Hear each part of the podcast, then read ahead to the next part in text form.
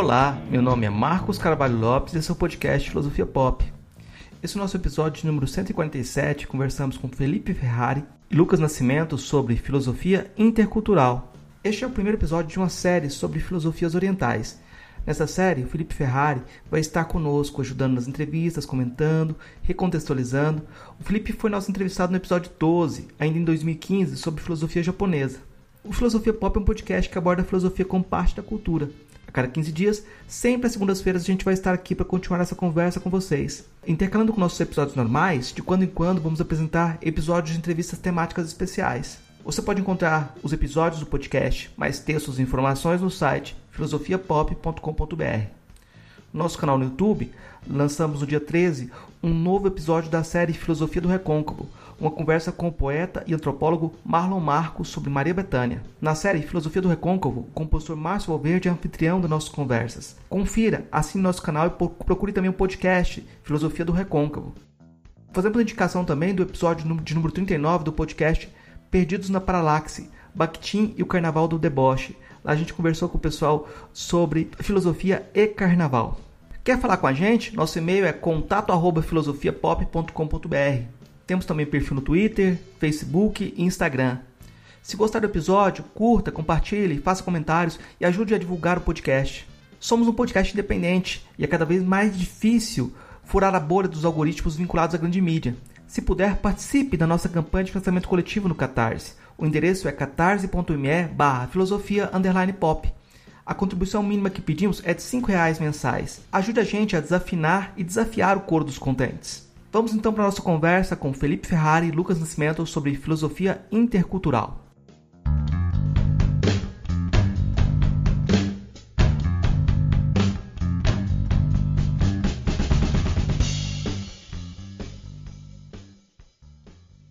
Esse é o primeiro episódio de uma série que a gente vai desenvolver sobre filosofias orientais. E nesse episódio, nesses episódios, nessa série, a gente vai ter sempre acompanhado pelo Felipe Ferrari, que fez lá no, no, em 2015 o famoso episódio sobre filosofia japonesa, né? que o pessoal sempre pede a volta do Felipe Ferrari. Eu vou, vou deixar o Felipe Ferrari se reapresentar para os nossos ouvintes e vou pedir para o nosso convidado de hoje, o Lucas Machado, também fazer a apresentação dele em seguida. E aí a conversa vai rolar por caminhos, por sendas desconhecidas. Então, Marcos, é muito legal estar de volta aqui. Realmente, né, cara, 2015, então sete anos isso? Incrível, é... cara. Nem eu sentia que tinha sido tanto tempo atrás assim. É, uh, bom, sobre a autoapresentação, no caso, eu, eu acho que em 2015 eu era aluno do doutorado, eu acho, né, na Universidade de Nagoya, né? Então, eu acho que. Não preciso re, me reapresentar desde o início de novo, mas pelo menos de 2015 para cá, o que aconteceu. Então, eu concluí o doutorado em 2017 é, com uma, uma tese né, acerca da, do conceito de lugar em, em Nishida, acerca do, do Basho, né, do, do que seria o Topos em Nishida. É, isso em 2017.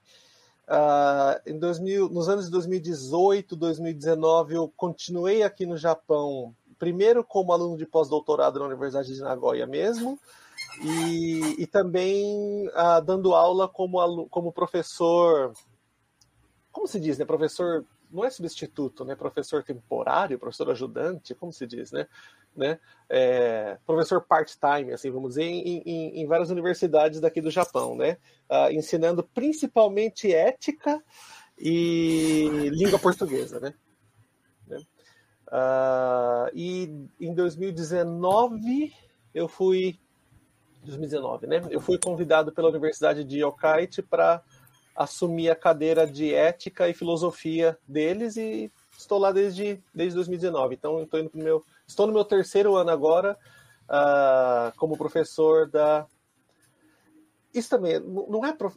professor. Em inglês acho que se diz assistant professor, alguma coisa assim, né? Professor uhum. assistente, não sei como se diz, né? Mas na Universidade de Yokkaichi, uh, na cadeira de ética e na verdade, o nome oficial da minha cadeira é Filosofias Públicas.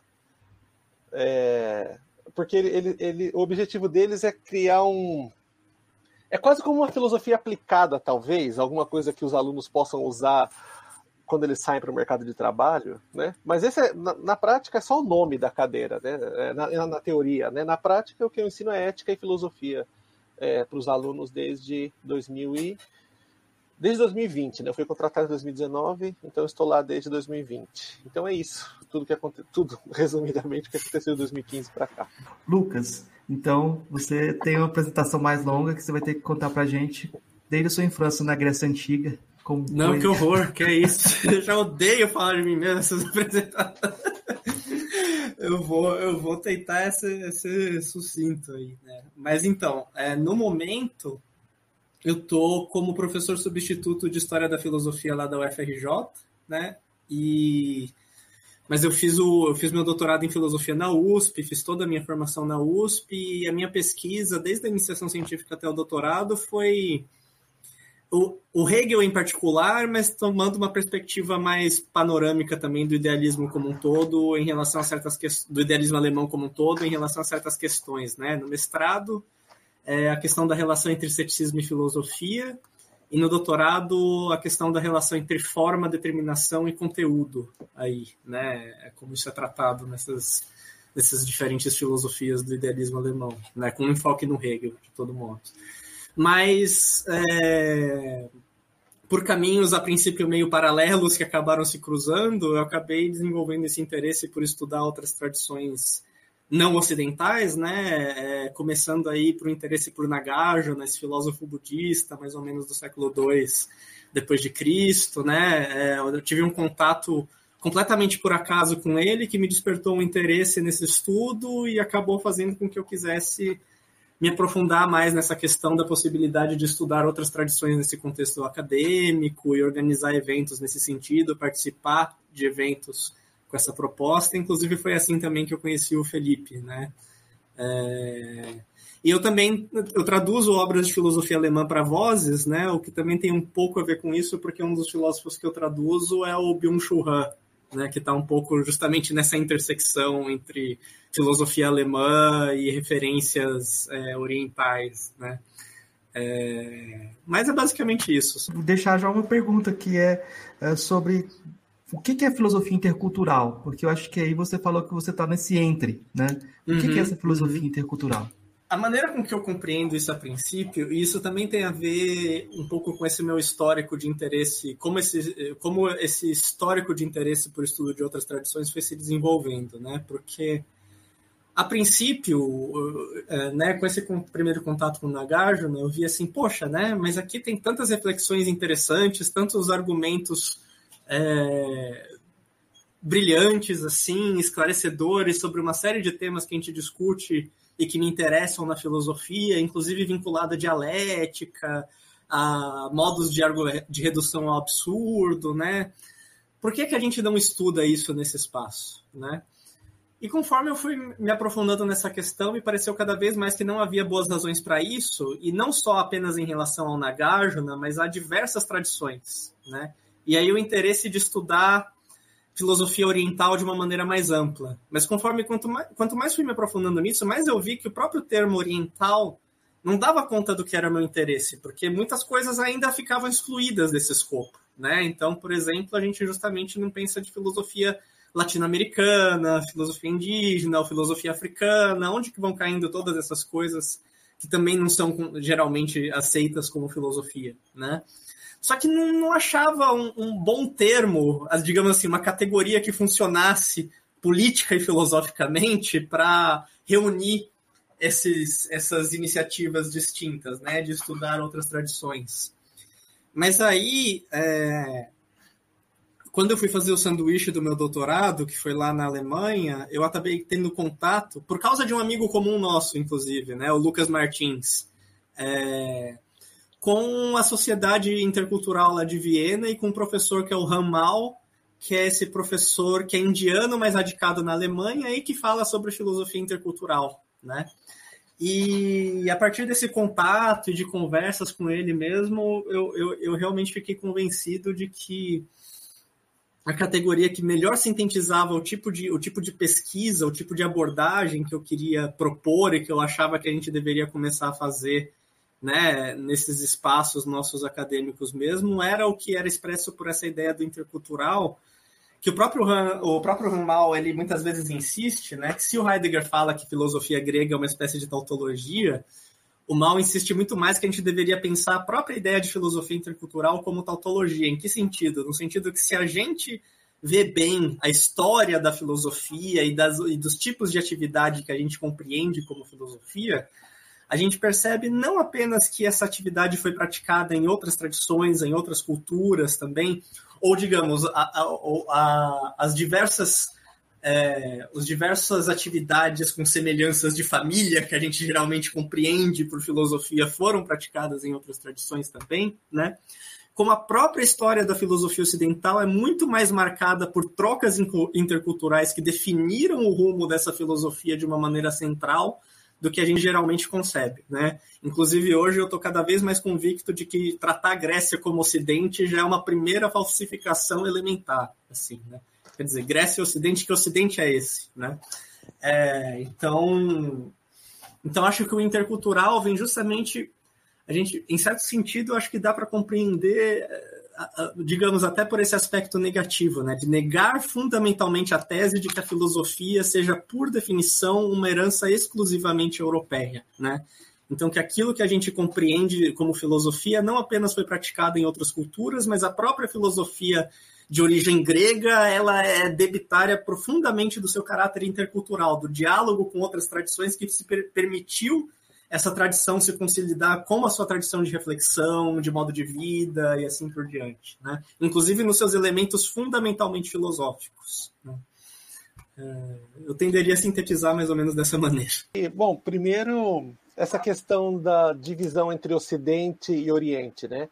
Uhum. Eu, eu tenho para mim que ela é, ela nos ajuda academicamente, é claro, sabe, né? Quando uhum, uhum. A, a, a, gente tende a colocar as coisas em, em caixinhas, né? Então, Sim. você tem a filosofia oriental, e dentro da filosofia oriental, se, se, você considerar a filosofia oriental como uma filosofia, mas enfim. É, uhum. É, então, dentro dessa caixinha, você vai colocar a Coreia, a, a, a China, o Japão, Uh, talvez a, a, Índia ou filósofos indianos, muitas pessoas vão colocar também. Uhum, uhum. Depois, em filosofia ocidental, a gente tem a Grécia, originalmente, né, inicialmente, depois uhum. você, vai ter, você vai ter Roma, depois você vai ter é, toda a Idade Média, depois a Alemanha, a França, a filosofia continental, a filosofia americana, depois latino-americana e tal. Então, é claro, eu acredito que colocar as coisas nessas caixinhas de Ocidente e Oriente nos ajudam academicamente, claro. Agora, quando você vai, é, como, como o Lucas bem disse, né? Como, quando você vai é, se aprofundar em qualquer, em qualquer área da filosofia, especificamente que é a nossa área, mas talvez aconteça em outras áreas também, né? Você de falar sobre Ocidente e Oriente é um. É um não faz sentido, né?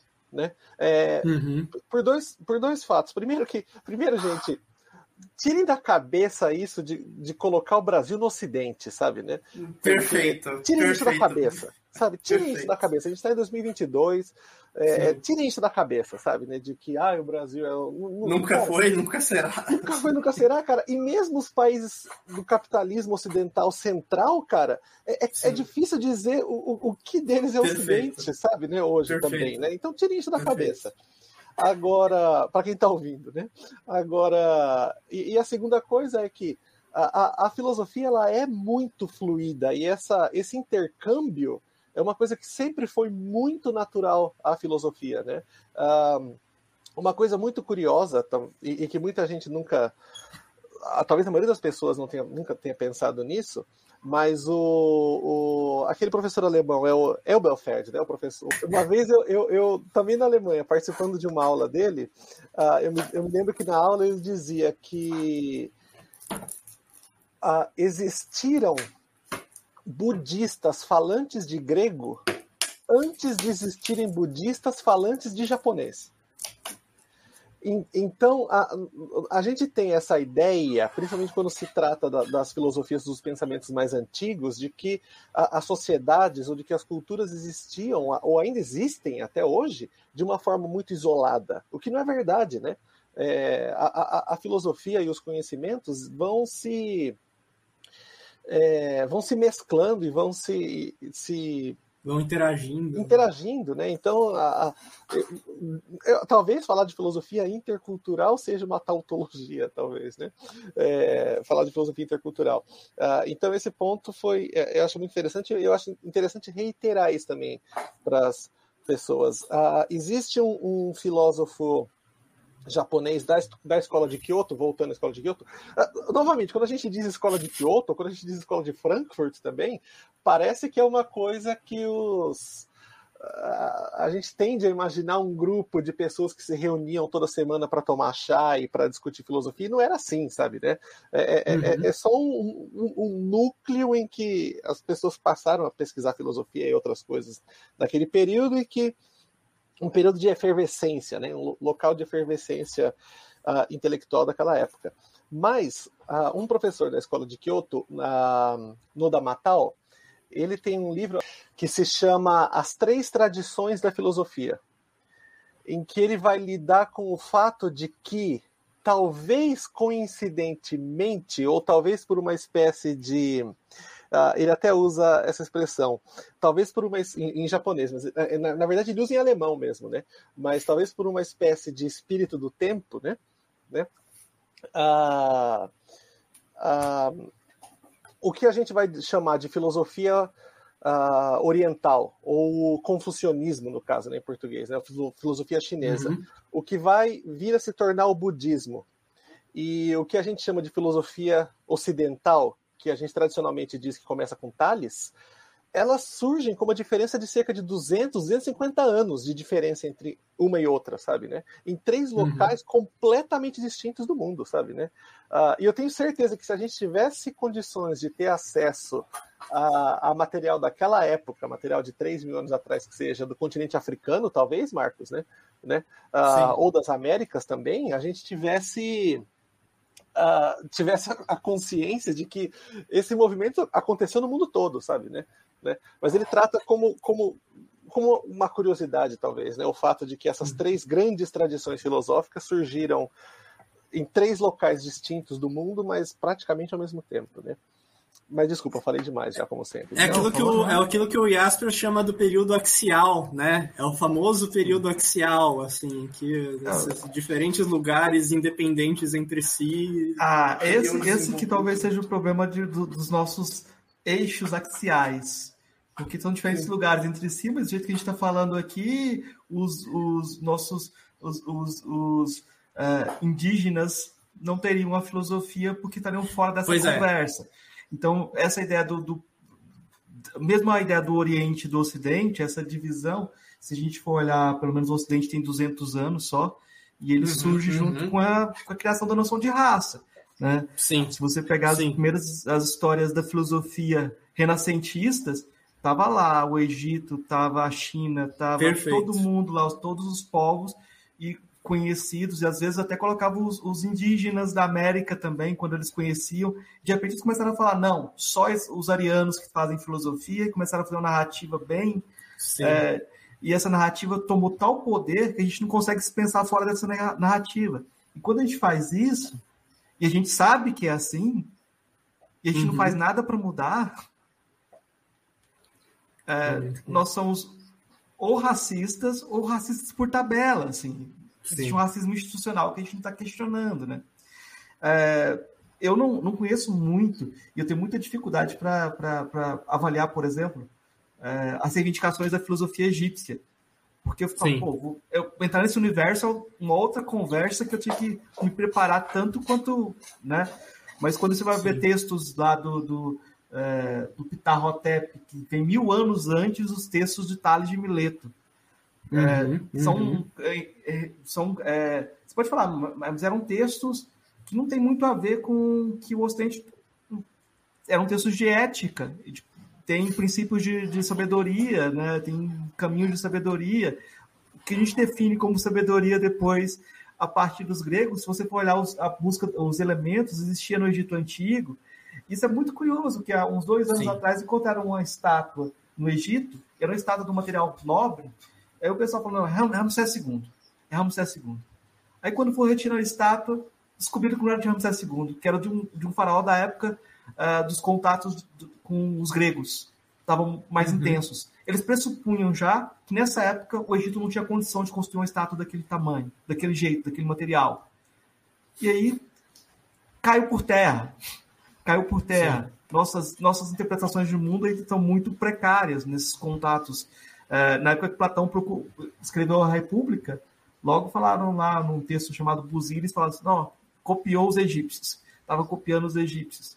Então, Sim. não era só, não era só, não dá para dizer que era só brincadeira. Algum contato existia e algum, algum sentido Sim. tem né, nessas comparações, né? Então, é, eu, eu, eu puxo uma, um pouco para esse lado do que não foi pensado nessas narrativas, mas também para a gente pensar dos indígenas aqui, onde que a gente Sim. vai colocar eles. E aí o, o, o, grande problema é uma pergunta que fizeram para mim há pouco tempo. Uh, é filosofia ou é pensamento? Aí eu vou dar minha resposta para vocês comentarem. Eu falei, olha, uhum. o pessoal que fala que é pensamento é porque querem preservar os empregos deles. Eles não querem dar emprego para os outros. Bom, é... eu acho. É, não, pode falar, Lucas. De... Não, eu acho que assim, tem muitas questões, tem muitos níveis essa discussão, né? Mas um, um, primeiro ponto é que assim, eu acho que esse recurso aeraxial, acho que é um primeiro recurso importante que a gente faz no sentido de falar, olha, mesmo nesse sentido estrito de filosofia, que é o que o Ocidente usa hoje, por exemplo, no sentido de discursos sistemáticos, argumentativos, em que você tem uma espécie de, de caminho lógico e assim por diante, mesmo nesse sentido estrito, isso não existiu só na Grécia e não surgiu apenas na Grécia. Mesmo que a gente só quisesse usar esse sentido estrito. Esse é um primeiro nível de questionamento.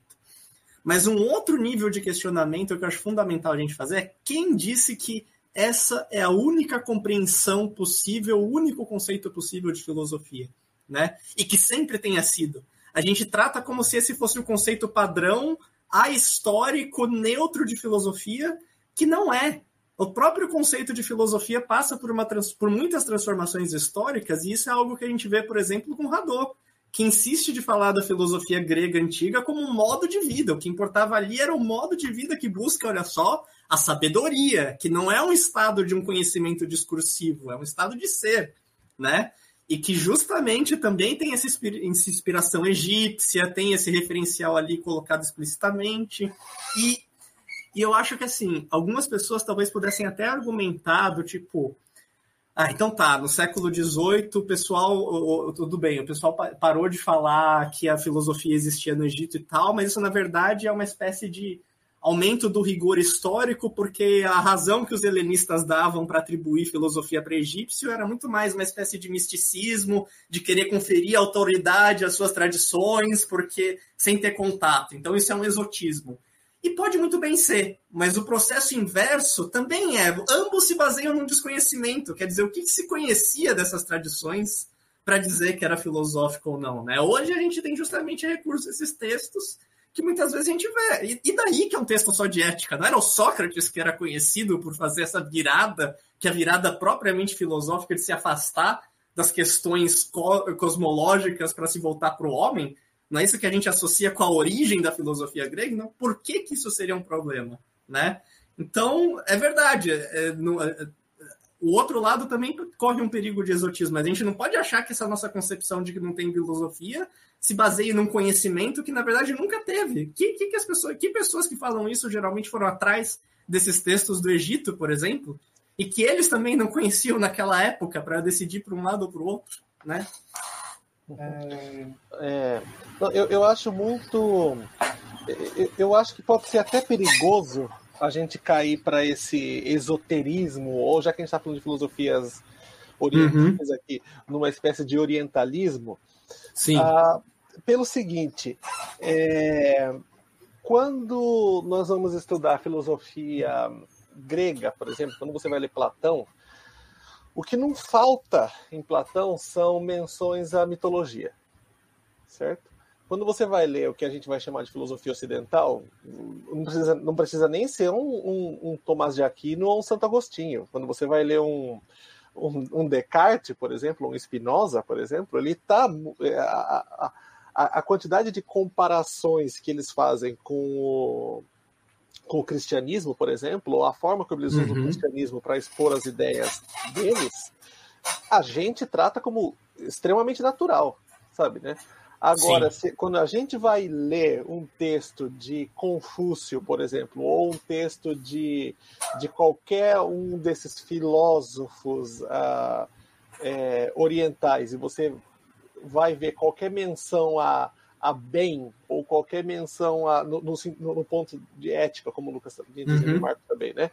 Quando você vai ver qualquer menção a bem, você vai dizer que isso é uma ética calcada em religião você vai dizer que isso não é filosofia, você vai dizer que isso é uma religião, sabe, né? Quando você vai Sim. ler Confúcio, você vai dizer que isso, é uma, que isso é religião. Quando você vai ler os escritos de qualquer budista é, indiano do século VIII, por exemplo, você vai dizer que esses são textos religiosos. Agora, quando você vai ler um Santo Agostinho, você vai dizer que isso é um texto filosófico. Então, e, não precisa nem procurar tão na frente, quando você vai ver o Sócrates falando do Daimon e falando não, do, do, oráculo, né? Na própria origem aí, não precisa ir tão longe. Então a gente tem que tomar cuidado para não cair nesses orientalismos ou nesses esoterismos, sabe, né? É, a, a, a, mitologia, vamos dizer assim, é, grega é, é filosófica e a as tradições africanas, por exemplo, o Ubuntu, por exemplo, são uma religião ou são um misticismo. Né? O Marcos sabe falar sobre isso melhor qualquer um aqui. Uh, e outro ponto, é, eu adoro essa, essa pergunta, Marcos, do e, tal coisa é filosofia ou é pensamento? Né? E, e mesmo em japonês existe essa, uh, essa discussão. Né? Então, por exemplo, eu sou membro da Sociedade Japonesa de Filosofia, que é o Nihon Tetsugaku Kai, Tetsugaku é filosofia, mas eu também sou membro da é, Associação de Pensamento Comparado japonesa, que é a Nihon Shis, Hikaku Shisogakai. Shiso é pensamento, né?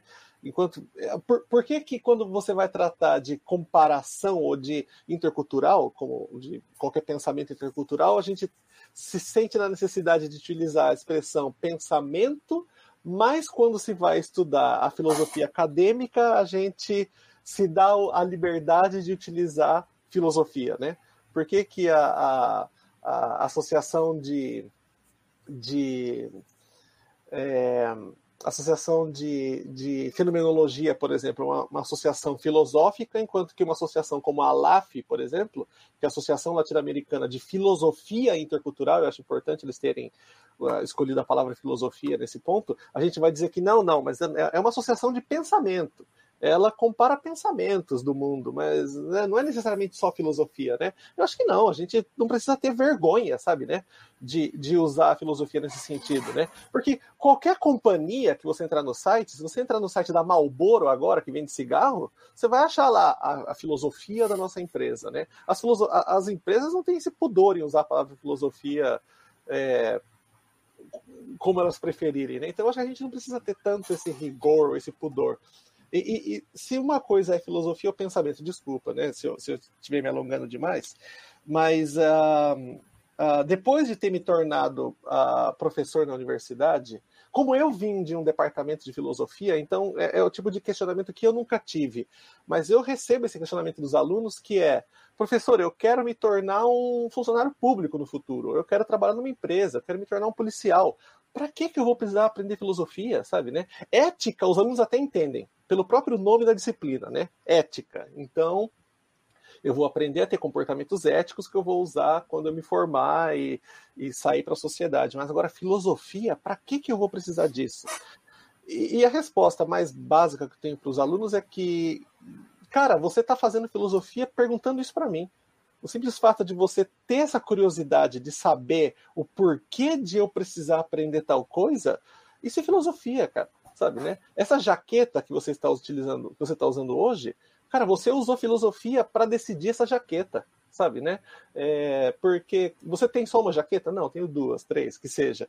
Então, cara, por que que hoje especificamente você usou essa jaqueta? Ah, porque eu acho que combina melhor comigo, né? Por que você acha que combina melhor com você? Ah, porque ela combina com o meu formato de rosto, com a roupa, com a camiseta que eu estou usando por baixo e tal. Cara, a, a, o simples fato de você ter usado essa jaqueta é uma, que, foi uma questão uh, de estética que você pensou de manhã, quando você escolheu essa roupa que você, que você colocou, sabe? Quando eu escolhi é, raspar a minha cabeça ao invés de tentar fingir que eu não estava ficando careca, sabe? Né? É, essa foi uma decisão estética, sabe? A estética é um dos campos da filosofia, sabe? Quanto mais a gente estiver ciente de que nós, enquanto seres humanos, estamos fazendo filosofia desde o momento em que a gente decide escolher uma jaqueta de manhã ou raspar a cabeça é, para desistir de, de, de, deixar de ser careca, alguma coisa assim. É, isso tudo é filosofia que a gente está fazendo desde manhã até a tarde, sabe, né? Ah, e, e, os alunos, no, no, geral, têm muito, tem, tem mais facilidade de entender isso, sabe? A partir do momento que você mostra para eles que você está fazendo filosofia. Agora, se eu digo, não, não, isso é só um pensamento, acabou, né, cara? Então, então vamos mudar os nossos departamentos, vamos mudar. Não, vai, não vamos ter mais departamento de filosofia, vamos ter departamentos de pensamentos variados. Sei lá, pronto, acabou. Né? Falar que, na verdade, é, é, é, é, é a mai... eu acho que é uma das maiores falsificações possíveis achar que essa distinção entre filosofia e pensamento se assenta num suposto rigor. Porque não se assenta rigor nenhum, porque não define o que entende nem por pensamento nem por filosofia. Eu vejo isso, muitas vezes as pessoas falam, não, mas você entende por filosofia. E se ela der uma definição, eu vou poder mostrar que, em relação a essa definição, existe em algum outro lugar que não só na Grécia ou no Ocidente. Vai falar, não, porque pensamento é uma coisa, mas filosofia exige argumentação. Tá bom, vai olhar o Nyaya lá na Índia, vai olhar o moísmo na China, então não tem isso em outros lugares. Se é essa a sua definição, tem sim em outros lugares. Então essa não é uma distinção rigorosa né? É, e por outro lado, nessa hora, magicamente as pessoas esquecem que a gente nunca usou filosofia num sentido unívoco. Que a gente usa esse termo muito mais para falar de atividades que têm semelhanças de família, na melhor das hipóteses, assim, mas que às vezes um grego como Sócrates está muito mais próximo do Buda do que ele está próximo do que no, que ele faz como filosofia, do que ele está próximo do que um Carnap faria no século XX como filosofia por exemplo, né? É, então você nessas horas é interessante, o pessoal pressupõe que tem uma unidade do que a gente sempre compreendeu como sendo a filosofia que se distingue de toda e qualquer coisa que possa ter sido feita em outro lugar. E quando a gente vai discutir filosofia ocidental internamente, a gente nunca admite essa unidade, a gente, pelo contrário, admite todas essas coisas que é impossível definir filosofia, que tem muitas maneiras diferentes de fazer, etc. e tal. E eu acho que o ponto que o Felipe trouxe é muito importante também, que também que porque uma coisa que pode falar e que eu acho que às vezes é um argumento razoável que a gente tem que levar em conta, mas que eu acho que dá para desarmar um pouco, indo um pouco nessa perspectiva do Felipe, é que fala, bom, tá, tudo bem. Então, mesmo que não tenha uma definição única de filosofia, mas a gente não tem, tem que tomar um cuidado para não chamar tudo de filosofia, porque se chama tudo, então, se é tudo, não é nada. E a partir daí, o que, que a gente faz? Que diferença tem? O que, que a gente, né? Como que a gente estuda?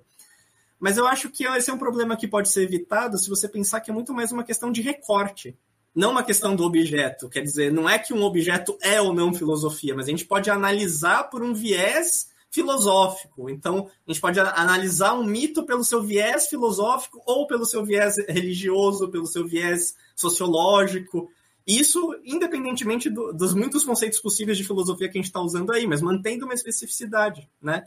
É uma questão de recorte, não de objeto. Então, a gente não tem que achar que né, é, é isso. O Felipe falou, tá, tem muita coisa da gente escolher uma jaqueta que não é filosófica, mas tem algo que é também, né?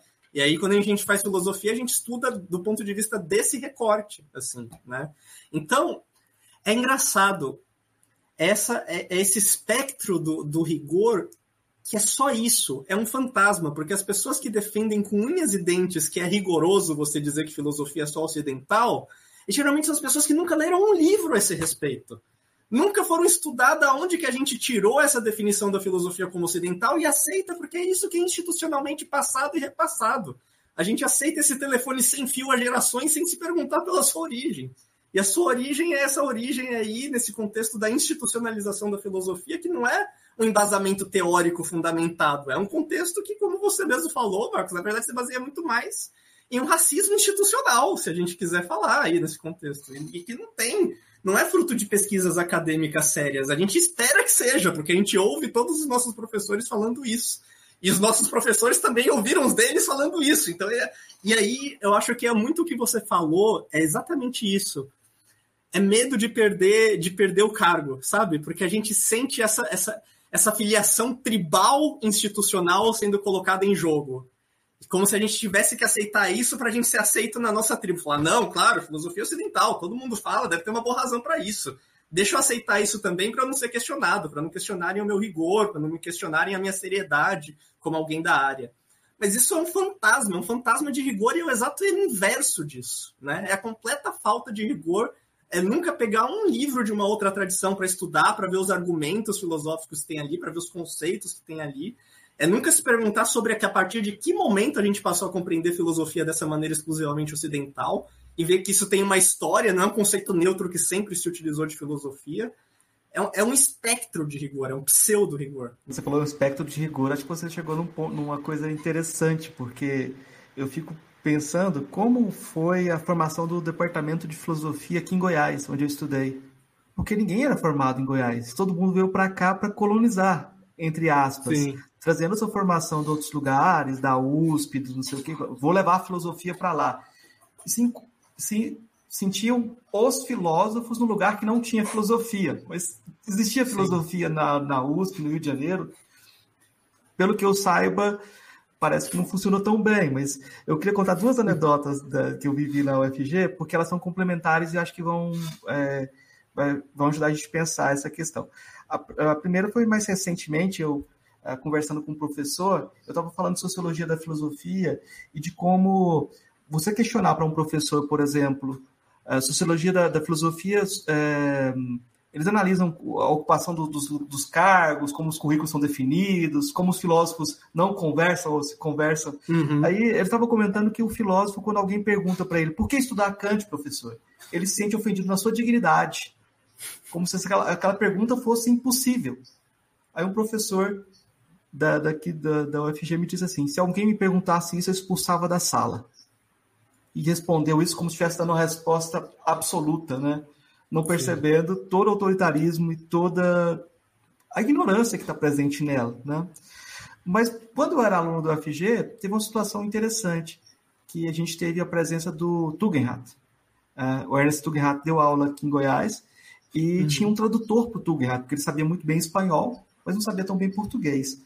E ele tentava dar aula sobre a metafísica de Aristóteles é, usando os azulejos da sala. Ele pegava, falava, olhava os azulejos, falava de matéria, forma, né? Isso é importante para onde eu quero chegar. Em uma dessas aulas da metafísica de Aristóteles, ele tentando usar a sala de aula para explicar, o aluno fez, fez, uma pergunta e o tradutor falou assim: não vou responder, não vou fazer a tradução dessa pergunta, não. Essa pergunta é idiota. Tugendhat virou para ele: professor, saia da sala. Não. Você não sabe o que é filosofia. Respeite o aluno. Muito bom. É, a aula virou um.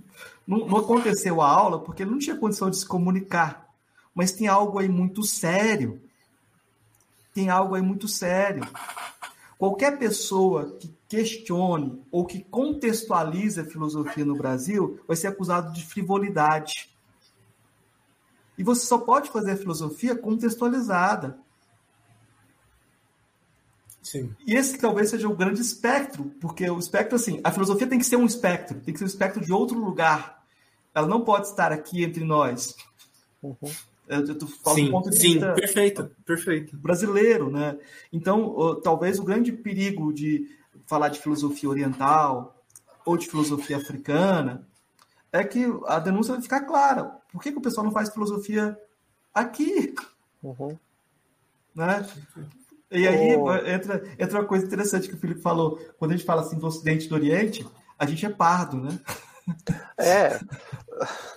Sabe, gente, o, o, o Lucas, o Lucas foi para a Alemanha e ele sabe disso, né? Na, na, na Alemanha, mesmo um, um, um, um, alemão que tenha cabelo preto, eles já vão chamar a pessoa de uma pessoa das terras do sul, não é verdade, Lucas? Né? né? Eu lembro que o Leon sempre dizia isso, um amigo alemão que a gente tem, eles diziam que ah, esse cara aí é alemão, mas ele é meio Zudlander, ele é meio meio da Terra do Sul, assim. E, e, e, esse é o ponto, né? Mesmo dentro desse Ocidente, sabe, né? Desse Ocidente cristão é, tradicional da família, família das, das, das, pessoas de bem, sabe, né? É, o, como se define isso, sabe, gente, né? né? É, os países do capitalismo central ou do Ocidente central, vamos dizer assim, Estados Unidos e, e, e, e Alemanha, Inglaterra, talvez, sabe? Né? O, o, o, o, o, que há que. que é, é o cristianismo? É, só, é isso, então? É, é, o que, a gente vai definir o Ocidente por cristianismo? Então é isso? Então, os países da tradição. É, é, ocidental são os países de maioria cristã. Então, beleza. Então, a gente vai ter que colocar Angola, Moçambique. Então, são países ocidentais. Então, sabe, né? Quando, quando o Marcos for escrever qualquer coisa sobre uma filosofia do, do da África subsaariana, vai ter que colocar muito vai ter que colocar muito país africano lá, ou muitas tradições africanas, como tradição ocidental, então. Calma, calma lá, que quem financia o pessoal estudando lá é o Vaticano. A principal escola de filosofia africana lusófona chama Escola de Roma. Então é isso, então acabou. Então a gente estava certo mesmo. Então é isso mesmo, gente. O Ocidente é... Não, mas, mas, mas entendem isso, sabe, né? É... Cara, eu sei que a gente tá... Uh a gente já não está mais nesse ponto. Uh... Bom, é filosofia pop, então acho que eu posso utilizar esse exemplo, né? É... Cara, hoje em dia, com os olhos que vocês têm hoje, e eu recomendo o público também a fazer isso, né? Assistam novamente, com, com, com a visão que vocês têm hoje de mundo em 2022, estou datando o episódio, revejam o desenho animado Aladdin da Disney, sabe? Cara, aquilo você não sabe definir se aquilo é Arábia, é, é Arábia, se aquilo é norte da África, o Maghreb, se aquilo é África subsaariana, se aquilo é, é Índia, sabe, né? Às vezes você vê no, no fundo você vê construções meio com cara de, de China, sabe, né? É, é, cara, esse orientalismo que a gente tem de, ou esse exoticismo, eu acho, né, que, que exotismo, né, que foi o que o Lucas tinha, a expressão que o Lucas tinha usado anteriormente, né, é, Cara, é, é, é, é, muito. É uma coisa muito recente, sabe? Uma coisa que, que estava, ou que ainda está, talvez, no nosso dia a dia, é muito forte, né, cara? Eu acho que a gente tem que tentar uh, sair disso, sabe? Né? A gente tem que entender, entender que, ao, ao mesmo tempo que, as, que as, as, as tradições, ou as culturas, ou as diferentes regiões do mundo. É, existe essa inter essa comunicação entre elas, como a gente dizia no, no início do episódio, é, esse intercâmbio entre elas, cada, cada cultura, cada região, cada lugar tem, cada bairro, cara, é, tem o seu tem coisas que a definem muito específicas, sabe, né? Então, novamente, voltando, é claro, de um ponto de vista é, acadêmico, a gente vai tender a colocar as coisas em caixinhas. Então, filosofia ocidental, isso é isso não é necessariamente negativo, porque isso vai ajudar a gente a, a ter um, um escopo, um foco. Né? Agora, tratar simplesmente como ah, filosofias ocidentais e orientais, primeiro que você por fazer isso, a não ser que você coloque também filosofias austrais e filosofias meridionais, acabou, porque você jogou fora a África, você jogou fora é, o Oriente Médio, talvez, porque o Oriente Médio não é Oriente, né? Ele é médio, então você joga fora isso também, sabe? Você vai ficar só com China, Japão e Europa, é isso, né? Você está mantendo de novo a gente, mesmo a gente de humanas, sabe, né? A, a, a gente está de novo fazendo, colocando o, o, norte global no centro de tudo, sabe, né? E, e esquecendo ou em detrimento de África, de América Latina, de outras tradições da, da, da própria é, Ásia, sabe, né? Então, uhum.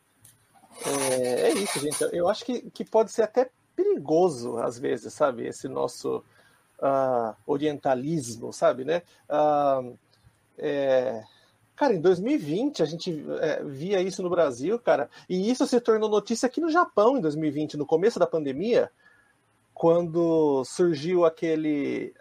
Surgiu, não, sempre existiu, mas quando se, se de, passou a se demonstrar aquele racismo ou aquela xenofobia em relação ao, aos chineses ou em relação aos orientais, como um geral no, no no dito Ocidente, de novo, então, cara, me lembro que isso se tornou notícia aqui no Japão, como ah, descendentes de japoneses no Brasil estavam sendo atacados ah, por pessoas acharem que eles são da China, sabe, né? né? É, e dizer que, ah, você comeu morcego e, e, e hoje a gente tem esse vírus aqui, sabe, esse tipo de coisa. Então, calma lá, gente, sabe, né? né? É, vamos Sim. entender que existe esse intercâmbio, mas que, cara, cada cultura, cada região tem as suas características muito bem, muito distintas também, sabe, né? É, porque nenhum brasileiro gosta quando um americano acha que se fala espanhol no Brasil, que a capital do Brasil é Buenos Aires, né? Certo, né? Então, Sim. vamos tentar fugir disso, né? Não, eu, eu acho muito legal do que você do que você falou isso me lembra, e aí é um comentário, já é um certo salto, assim, né? Mas tem uma série do YouTube que eu gosto muito, um canal do YouTube, que é um que se chama Epic Rap Battles of History, né? É, e eles fizeram uma, da, uma das batalhas de rap é entre filósofos ocidentais e filósofos orientais, que ali é, na verdade, mais só filósofos chineses, mas enfim, não, não importa tanto, né? Mas o que eu achei legal é como eles usaram, né, dessa, dessa dessa caricatura do, de Oriente e Ocidente e ao mesmo tempo desconstruíram ela um pouco dentro. Por quê? Porque começa de um lado você tem Sócrates, Nietzsche e Voltaire, e do outro você tem o Sun Tzu e o Lao Tzu e o Confúcio, e está cada lado disputando um com o outro, com todos os estereótipos típicos que você associa ao Ocidente e Oriente. Né? Então, no Ocidente, nós temos os pensadores críticos, que não são conformistas e que defendem o progresso, mas aí no Oriente vocês têm os sábios que sabem viver bem e realmente fazer o que importa e não se, não se prendem a discussões inúteis, etc. Só que vai chegando o fim da, do, do, da disputa do rap, cada um dos lados começa a brigar entre si e o Sócrates treta com Nietzsche, porque o Nietzsche não acha o Sócrates grande bosta, e aí eles entram numa treta e o Voltaire entra no meio. E aí o mais engraçado é tipo, o Sun Tzu fala: Ah, eu voltei eles contra eles, o caos, o caos deles é a nossa oportunidade. Aí chega o Lao Tzu e fala: Não, você tem que se lembrar, um vaso é mais útil quando ele está vazio. E eles começam a tretar, tipo, porra, Lao Tzu, né, que é isso, meu? Tem um pensamento que preste para alguma coisa. E, e o, o vídeo acaba com cada um dos lados tretando entre si, né? E eu acho que isso justamente é uma maneira genial de desconstruir esse estereótipo, porque é lembrar que essas culturas, esses essas, digamos assim, essas culturas que estão sendo colocadas dentro desse mesmo saco, na verdade, elas têm sempre uma diferença interna toda cultura é constituída, na verdade, por uma diferença interna. Que dizer quando a gente está falando de categorias tão amplas quanto Ocidente e Oriente, né? Nesse sentido, tem um, tem um é, na ALAF, né, Associação Latino-Americana de Filosofia Intercultural, que a gente já participa aí já faz alguns anos, fundou faz alguns anos. Um dos seminários de filosofia intercultural que a gente fez, um que foi feito pelo Matheus, justamente, né, é, fazendo uma reflexão crítica sobre os conceitos de Ocidente e Oriente, em que ele fala mais ou menos algo bem no sentido do que o Felipe falou, né? Que olha, se a gente tenta definir o que um, rigorosamente um conceito de Ocidente, achar um conceito minimamente utilizável, que não seja alguma coisa vaga que não, não diz nada, a gente vai ter que dizer que só três países assim na Europa foram realmente rigorosamente Ocidente. E aí a gente se pergunta assim... qual que é a utilidade, e ainda assim meio lá, né? E aí a gente se pergunta qual que é, afinal, a utilidade desse conceito, né? É... Então, acho que esse é um ponto muito importante de lembrar, e também, para mim, isso é uma das coisas que é inter... importante dessa, dessa ideia de intercultural, né? Lembrar que a diferença não é só o inter, é intra, né? É, toda cultura é fundamentalmente intraculturalmente diferente de si, né? Então, não tem por que a gente achar que essas oposições... É categóricas fazem sentido em algum nível, né? Isso é, isso é um produto justamente de um. É, Para mim, isso é uma fabricação moderna que tem como base imperialismo, colonialismo, racismo, e por isso, assim. E para mim, isso também tem a ver um pouco com essa própria, com o próprio uso que, é, dessa categoria de Oriente, né? Para mim, muito cedo eu cheguei, à eu cheguei à conclusão nessa história de que era muito mais uma categoria política de, do que qualquer outra coisa, né? Quer dizer, olha, vamos fazer com que sejam discutidas todas as tradições que foram excluídas aqui, que a gente chama do Oriente, né? Não importa se elas eh, expressam um pensamento único ou não, né?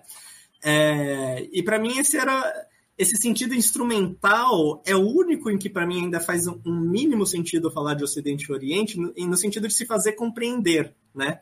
Mas, para mim, o ideal é que esse exercício de se fazer compreender cada vez mais se substitua da gente nem sequer falar mais em algum momento de Ocidente e Oriente, porque, para mim, justamente, essas são categorias muito fabricadas sobre essa, essa categoria de Ocidente, justamente a que, que ela se refere? Ela se refere a uma oposição de, de um fantasma com outro, né? O fantasma do Ocidente e o fantasma do Oriente, assim, né? Então, eu acho, eu concordo com o Felipe que no nosso contexto a gente ainda tem que usar, muitas vezes, justamente, a gente vai falar de tradições não ocidentais, estudar tradições não ocidentais, porque a gente tem que expressar de alguma maneira o que a gente, né, o que a gente está querendo propor.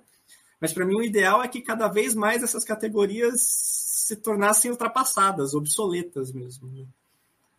Deixa eu fazer o papel do, do, estrangeiro agora, porque já que eu, eu vou, vou, propor uma definição reducionista, aquela que eu tenho mais conhecimento de que é repetida ou é utilizada, para vocês rebaterem. Né?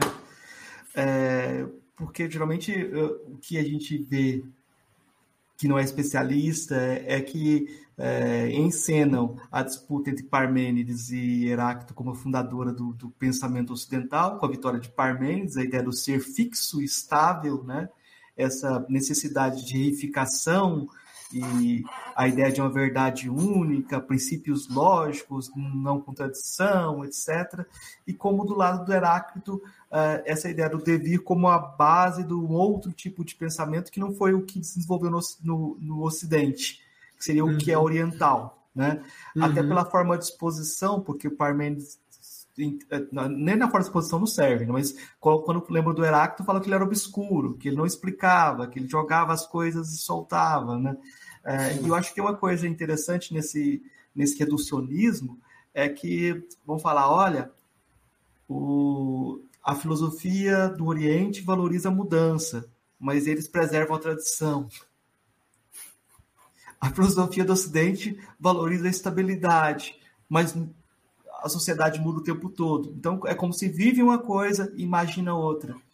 Né? Uhum. Como se houvesse essa oposição. Agora, destruam isso, por favor. Bom, eu, eu acho então. É, se eu fosse. pelo menos aqui. ah, eu, eu não digo. Bom, eu disse que eu estou ensinando yokai, então acho que os ouvintes sabem que eu estou no Japão, né? Mas enfim, aqui é uma forma bem simples, ou bem simplificada que os professores têm uh, de se definir essa distinção entre filosofia ou pensamento, o que que seja, ocidental e oriental, é, um, é que o Ocidente, no geral, trata do U ou do Yu, que seria a existência, que seria o, o kanji que se utiliza para existir, para ser, e o Oriente, ou o Japão, a China, a Coreia, é um pensamento baseado no Mu, que é o não existir, que é o, o, o oposto a, a, ao U ou U de existência. Né? Então, essa é a forma mais simples que eles têm de, de, de apresentar essa, essa distinção. Né?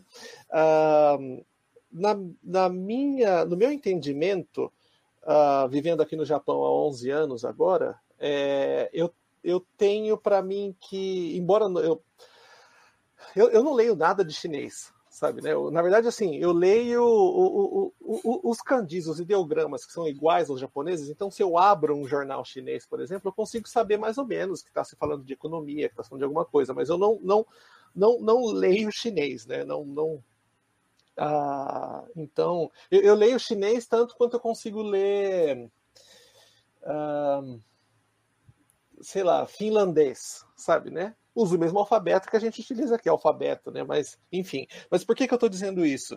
Uh, eu posso dizer pelo Japão e pelo que eu li da filosofia uh, chinesa ou indiana através do Japão, através das, trad das traduções japonesas e tudo mais. O que eu percebo é que essas tradições orientais, vamos, de novo, ele está colocando na caixinha para fins uhum. acadêmicos, uhum. né? mas as tradições orientais têm mais facilidade. Não, não estou dizendo que o Ocidente não trata disso, ou nem que o Oriente trate mais disso. Eu estou dizendo que tratam com mais facilidade ou com mais naturalidade com as contradições. Certo? Uh, no meu entendimento. Então, uh, é óbvio que qualquer, é claro que qualquer grande nome da filosofia ocidental vai ter que lidar com contradições em algum momento, certo? Né? Uh, quando, por exemplo, você tem Aristóteles é, é, negando a existência do nada, por exemplo, sabe? Né? Quando ele vai negar a existência do nada, é claro que ele está lidando do nada em, em, em, em, contrapartida à existência, ao ser e tudo mais. Uh, para as filosofias orientais, eles não têm muito ah, uma dificuldade em lidar com um fato para eles, digamos assim, de que o, o, o nada é, é difícil, até é difícil, estranho para a gente dizer isso em português, mas que o nada e o ser coexistem. Porque o nada, se o nada é nada, ele não existe. Mas enfim, é, percebe como que para nós até até não é gramaticalmente, né? Até é, enquanto expressão soa estranho para nós, certo? Né? Ao passo que, pelo que eu sei de China ou de chinês e pelo, pelo que eu entendo japonês, não, não, eles não têm problema algum em lidar com isso, sabe? Né? Tanto é que Nishida, e, e eu trato disso na minha, na minha tese, uh, eu tratei disso na minha tese de doutorado, uh, quando Nishida vai. Uh, vai definir o nada absoluto, né? que é onde ele vai é, basear os, os fenômenos no, ah, no pensamento, principalmente no pensamento tardio dele, ah, ele vai dizer que existe um nada que se reflete sobre outro nada, sabe, né? E ele vai dizer isso e, e, e para ele, tanto para ele quanto para o leitor dele, isso está ok, sabe, né? Então nós temos um nada que se reflete sobre o outro nada, né? É, o nada que se, o nada que o nada sobre o qual ou sob o qual, dependendo da sua interpretação, mas o nada sobre o qual todos os outros nadas refletem é o nada absoluto. Cara, e ele não está preocupado em explicar isso nada, sabe, né? É isso aí, sabe, né? E, e, e, pelo eu só tenho 11 anos do Japão, né? Claro que alguém que nasceu aqui ou que viveu aqui mais tempo vai saber entender muito mais, compreender muito mais do que eu. Mas um leitor de Nishida vai ler isso e vai falar: ok, é isso aí, entendi o que você quis dizer. Então eu tenho essa percepção de que mais do que essa diferença entre ser e nada, de que o, o que a gente vai chamar de Ocidente e Oriente, o Oriente tem uma facilidade maior em lidar com essas contradições. Né? Uh, principalmente em oratória, né? principalmente em, em, em expressões. Não, claro que não na vida real, lá, no dia a dia, sei lá, né? mas eles têm uma facilidade maior. Uh, agora, eu não sei se o Lucas quer falar alguma coisa, porque eu queria dizer também sobre aquilo que o Marcos ia dizendo sobre a defesa das tradições. Não, mas coisa assim. Ter, termina de falar que depois, depois eu falo, tá suave. Tá. Uh, bom, o Marcos uh, tinha comentado essa questão de que a gente tem essa visão de que o Ocidente é mais um lugar de transformação, talvez, e Ori... alguma coisa assim, né? E o Oriente é mais um lugar de tradições, né? De, de guardar as tradições ou de manter as tradições e tudo mais. É... Primeiro, eu, eu tenho para mim isso, é uma coisa que eu, eu, eu, sempre digo nas minhas aulas também. Uh, principalmente para os alunos daqui, né?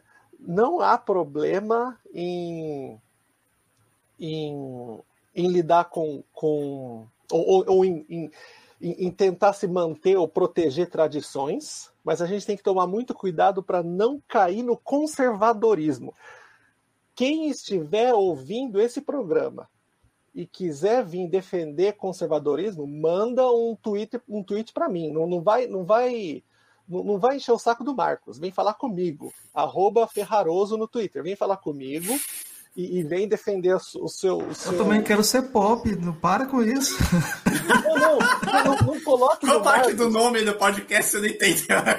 Não, não coloque, não coloque na conta do Marcos isso que eu estou dizendo, de que defender as tradições é uma coisa legal e de que ser conservador é ruim.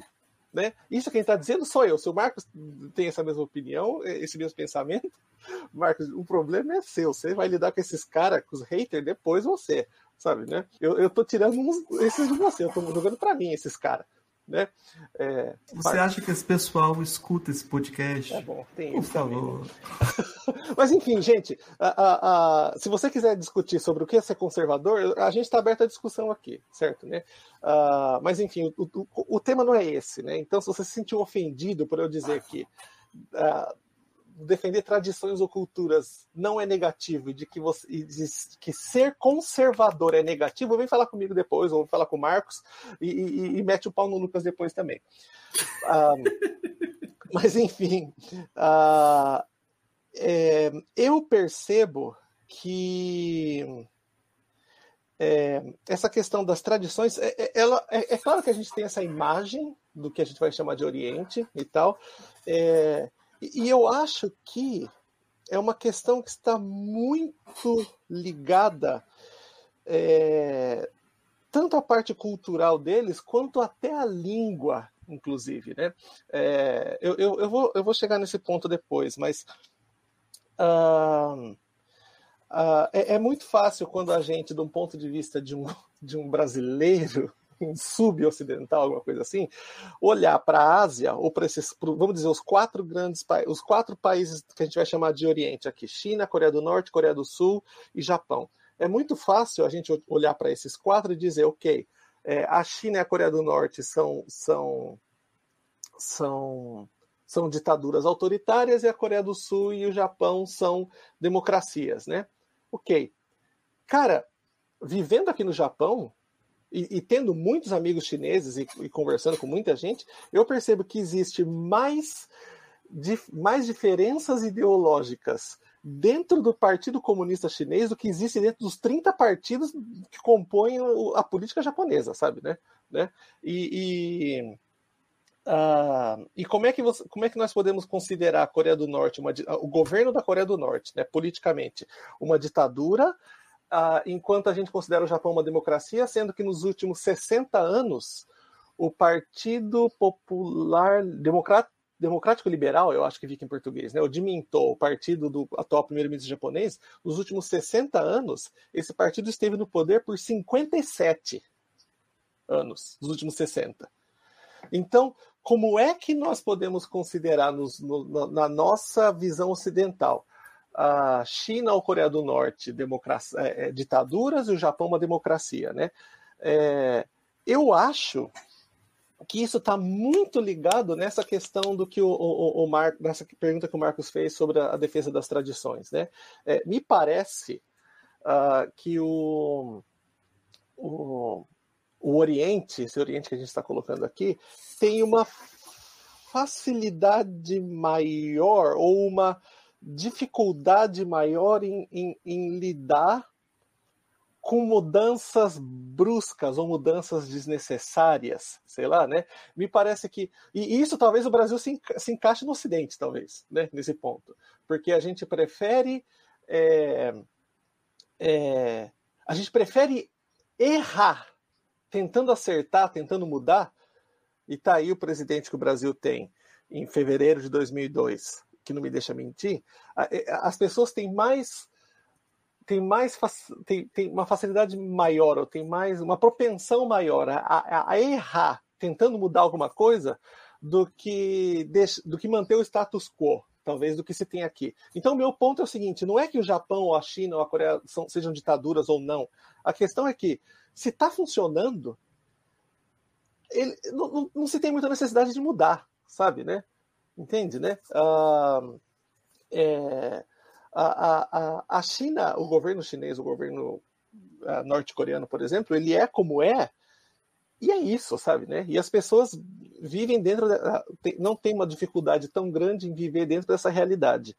Uh, isso, para mim, tem, tem, tem um aspecto cultural, mas tem uma questão linguística também que eu vou comentar mais, vou comentar depois, porque eu já falei demais sobre esse ponto. Eu quero falar sobre a parte linguística depois. Ah, mas agora eu deixo para vocês dois virem defender o é. conservadorismo para mim aqui. Em relação a essa questão sobre o quanto essas distinções entre, entre filosofia oriental e filosofia ocidental de fato se sustentam, é, eu acho que para mim o ponto mais importante não é negar que haja certas diferenças de orientação, né? E que em alguns contextos você de fato possa notar essa, essa essa diferença de orientação, esses pontos de partida distintos, né? Mas eu acho que o problema é você tratar, é você homogeneizar isso. Num duplo sentido, num sentido de você primeiro falar que não existe nada que se assemelha a esse tipo de orientação, é, entre aspas, ocidental no Oriente, né? É, e, e, e, segundo, no sentido de falar que essa orientação seria algo da ordem do incompreensível para quem está inserido nessa orientação distinta, né? Que para mim é, é a concepção ainda mais inconsistente.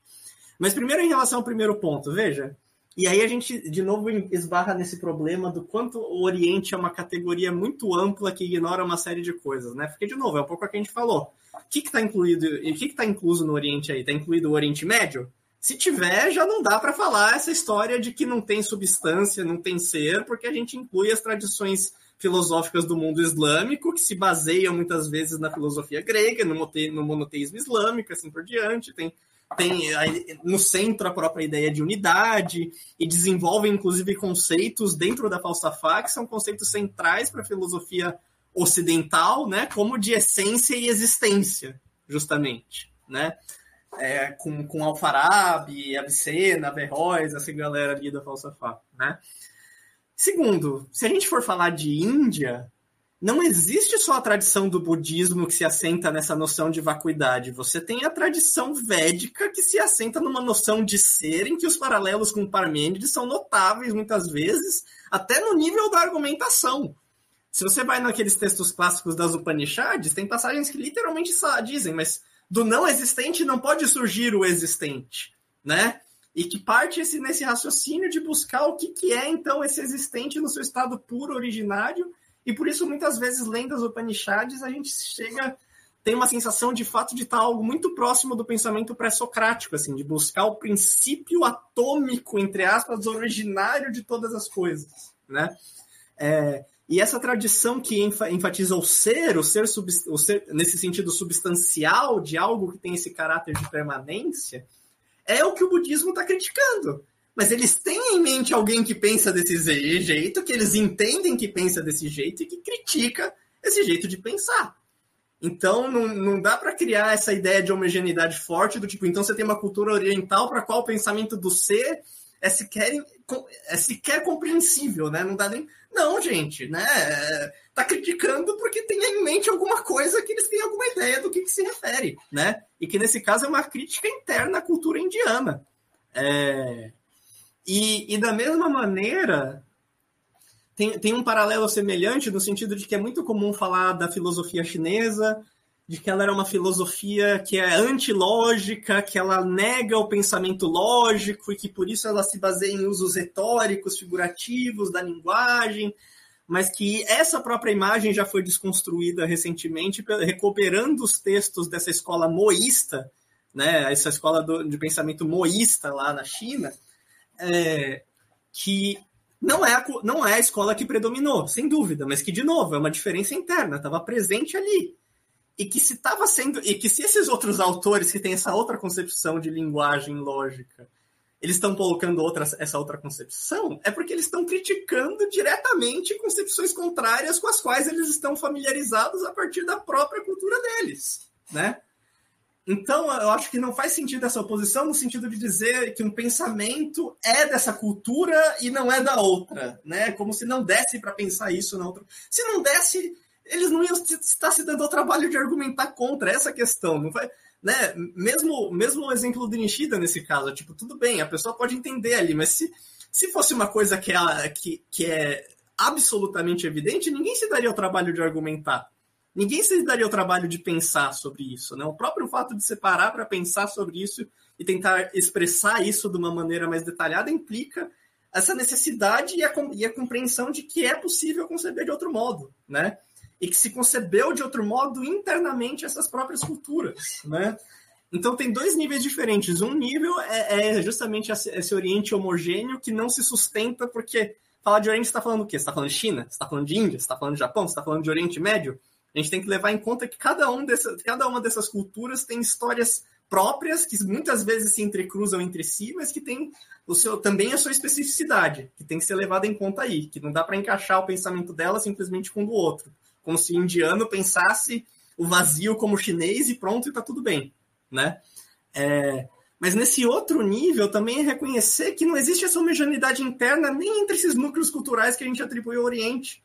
Se, se não sequer faria sentido a argumentação, para que, que budista se dá trabalho de escrever 300 textos diferentes de argumentação para refutar que exista a sua bava, que exista o ser próprio, a natureza própria, a substância, sabe?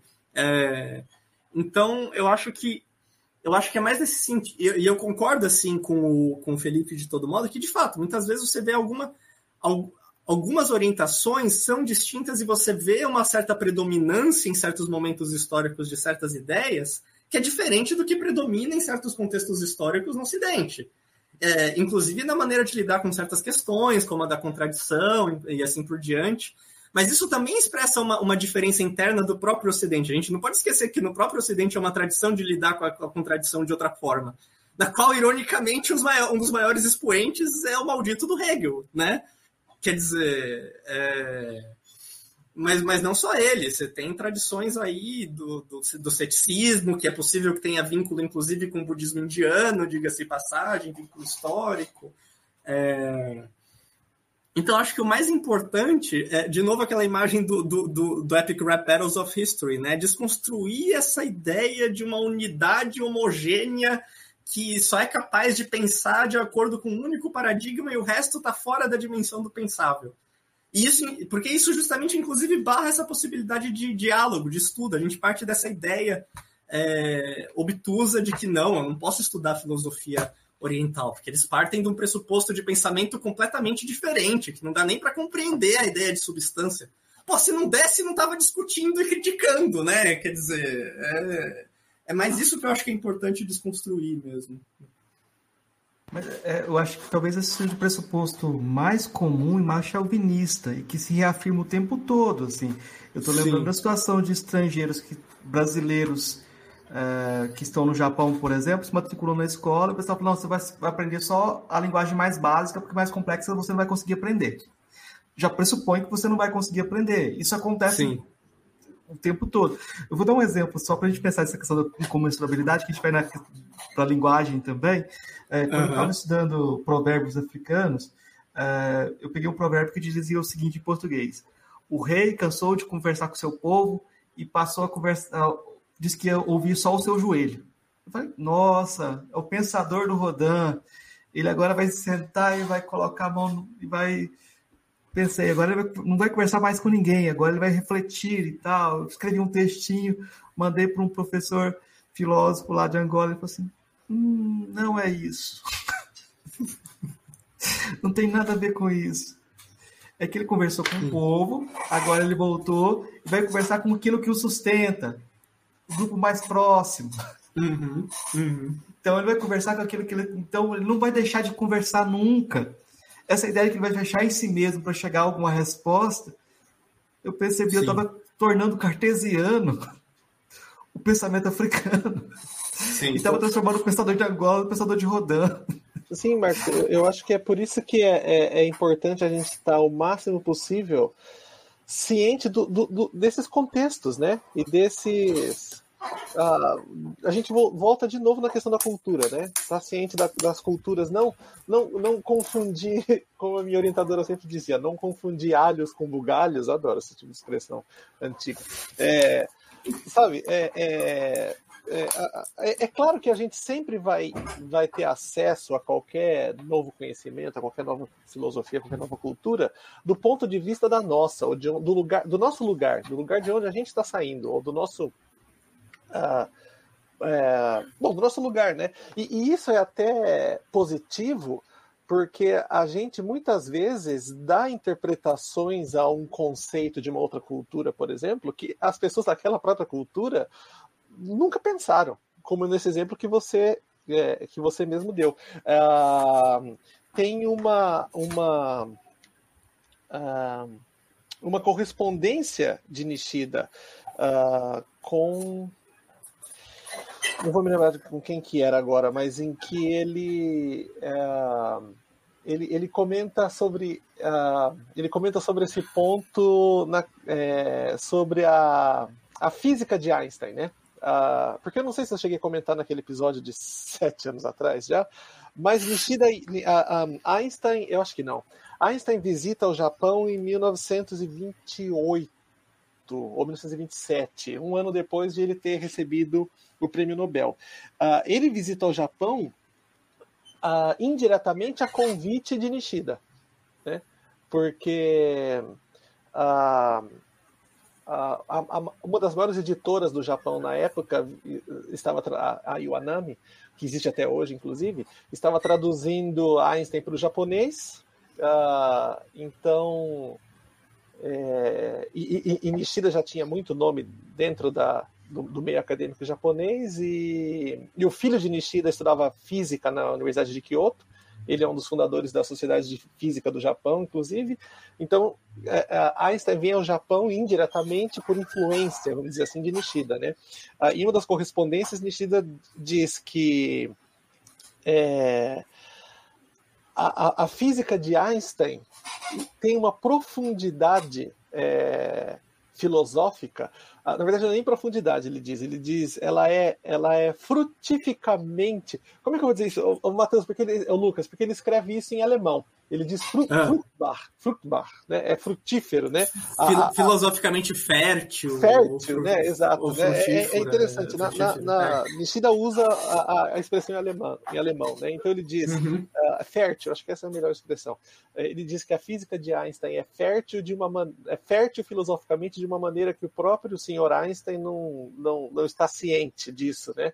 Uhum, uh, uhum. E, e, e, logo depois disso ele vai na, na, correspondência começar a comparar a física de Einstein ou a teoria, a teoria da relatividade com conceitos budistas, sabe, né? Com conceitos do Zen budismo na, na, na correspondência, né?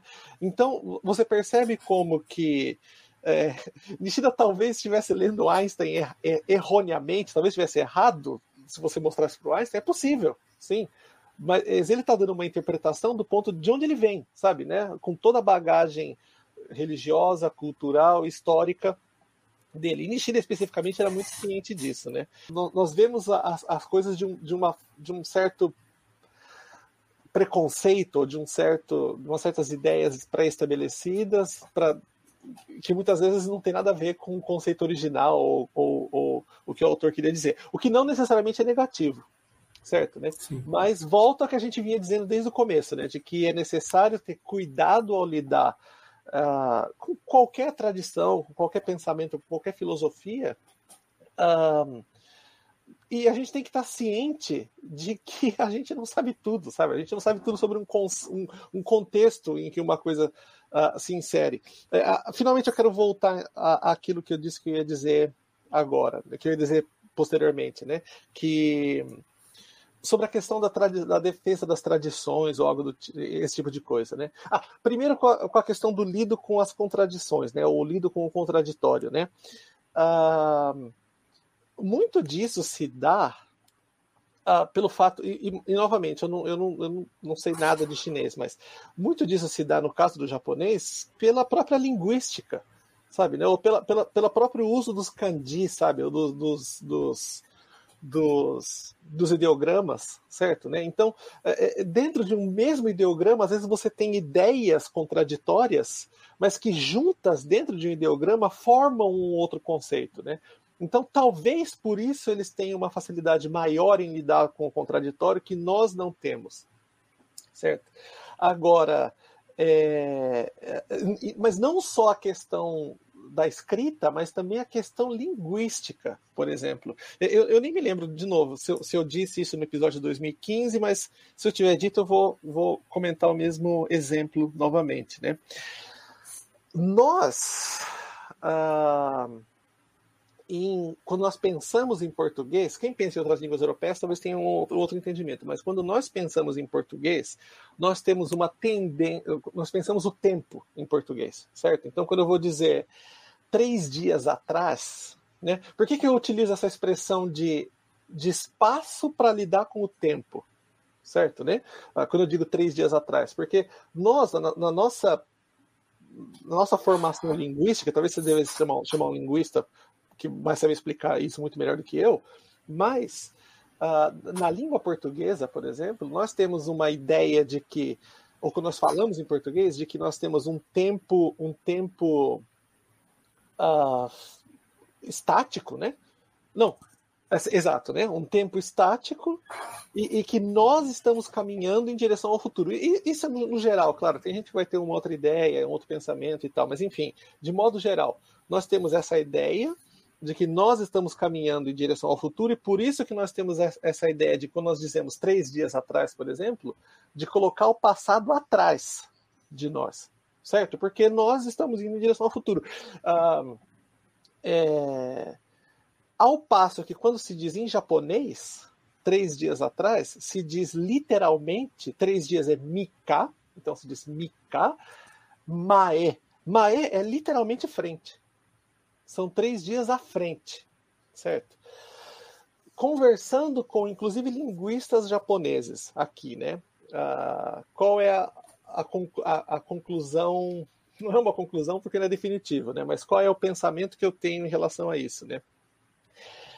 é que, e a percepção que eu tenho ao conversar com os japoneses vivendo no Japão por tanto tempo, é de que eles veem o tempo, ou percebem o tempo, e existe um livro muito bom traduzido para o português sobre esse tema, que é o livro Tempo e Espaço na Cultura Japonesa. Eu acho que esse é o nome, eu posso confirmar depois.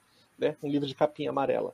Uh, em que ele vai, ele vai lidar com o fato de que uh, o, o, Japão, ou, ou a língua japonesa, uh, pensa o tempo como um fluido. Né? Então, os estáticos somos nós. Né? O tempo está fluindo e passando por nós. Ah, sem dúvida eu falei sobre isso no episódio anterior, de sete anos atrás, porque eu citei uma música que fala sobre isso. Lembra do, do, do tempo fluir? Mas, mas enfim, uh, para quem não ouviu o episódio anterior. Uh, então, o tempo flui. Né? Então, eu não sei o que vem. Por isso que o futuro está atrás. Eu não sei o que vem. Mas eu sei o que se passou. É por isso que, que gramaticalmente, ou, ou, ou enquanto expressão, se coloca o passado na frente para o japonês. E eu não sei o que vem, certo? Então é por isso que, por mais. Eh, o, o, o, quanto mais estático uh, o meu eu, enquanto presente, conseguir, conseguir permanecer, melhor eu vou conseguir prever o que vem no futuro. Porque se eu não me mexer nesse, dentro, dentro desse fluxo do tempo, a, a tendência é que continue vindo a mesma, o mesmo fluxo de água, o mesmo canal continue seguindo, o mesmo fluxo de tempo continue seguindo como sempre seguiu, certo? Ao passo que nós, uh, e isso desde ah, bom, desde, desde, desde de, de Aristóteles, pelo menos ele, ele vai dizer isso também, que se, se eu de hoje, hum, desculpa, se o eu de amanhã não, não for melhor ou não for mais virtuoso do que eu de hoje, é como se para mim o tempo não tivesse passado, né? Então a gente vai tentar mudar sempre, né? A gente, vamos lá, ocidentais agora, né? É, nesse ponto, né? Então é, por que é que você tem essa impressão, ou nós temos essa compreensão de que os orientais, de novo, asiáticos, chineses, japoneses e tal, tendem a defender mais as tradições, enquanto a gente tende a, a, a ser essa, essa constante mudança, né? Isso está entranhado linguisticamente para eles aqui, né? É, eu sou imóvel e o tempo flui. O, o máximo que eu, o, máximo que eu permanecer imóvel, eu consigo ter uma ideia do tempo que vai vir. Se eu me movimentar dentro desse fluxo de tempo, se eu agir demais, né, eu não sei o que vem, sabe, né? Então, por pior que possa estar agora, é melhor eu ficar quietinho na minha, sabe, né? Enquanto que a gente não, né? A gente tem essa, essa, essa imagem de que se a gente não agir, uh, é como se o tempo não tivesse passado para nós, né? Uh, e, e isso eu tenho é, é, é, uma, é uma pergunta que eu faço nas minhas aulas. Assim, eu falo, eu falo pergunto para os alunos: levante a mão quem acha que o tempo é fixo. Uh, isso, quem acha que o tempo é fixo e que a gente se move em direção ao futuro. Uh, e numa sala de 100 alunos, vão ser quatro, cinco vão, ter, vão levantar a mão para essa resposta, né? Os outros 90 e tantos vão dizer que não, não, não, a gente está parado e o tempo flui, sabe, né? Uh, então, gente, o que eu quero dizer, uh, principalmente para uh, sobretudo para os ouvintes, né?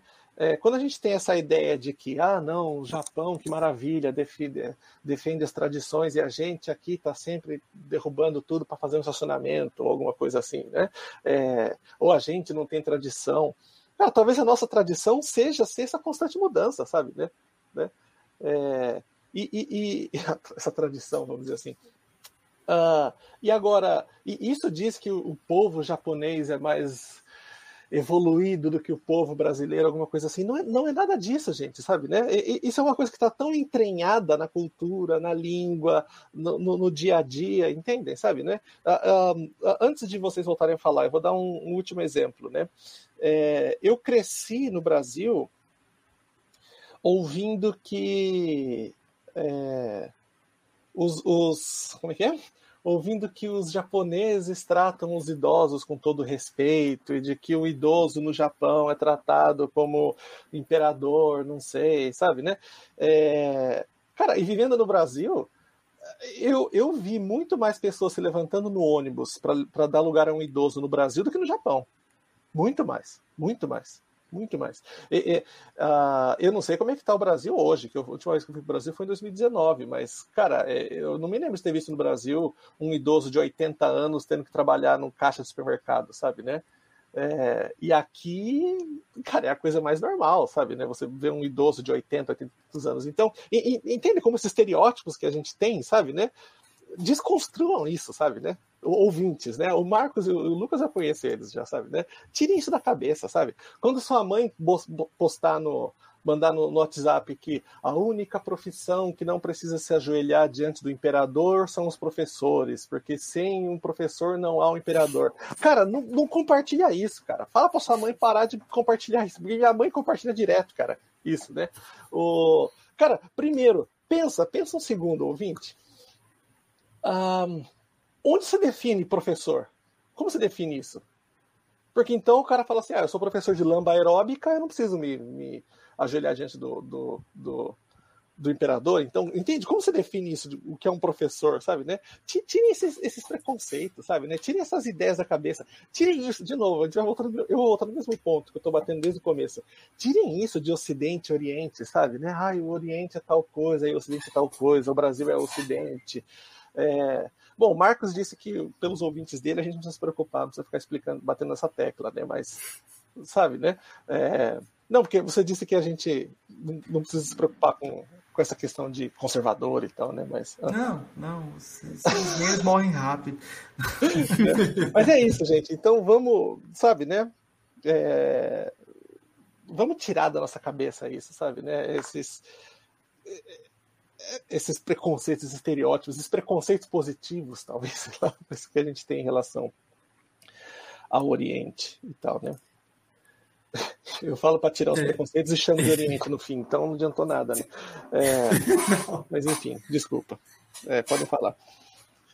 Não, eu, eu em relação ao, ao, ao, que o Marcos falou também no, no início, nessa questão, e, e, achei interessante o exemplo que você trouxe, né, do tal do pensador do Rodin, e que na verdade não era exatamente isso, mas eu acho que assim, de novo, é, muitas vezes nesse contexto, quando as pessoas falam a gente querer estudar outras tradições, vem uma objeção de uma suposta falta de rigor, porque a gente estaria projetando as nossas próprias concepções neles, né? Mas o que, parece que as pessoas esquecem sistematicamente ao fazer isso, e o que faz com que essa preocupação seja também um falso rigor, apenas um espectro de rigor, é esquecer que a gente não projeta só identidade. A gente projeta diferenças.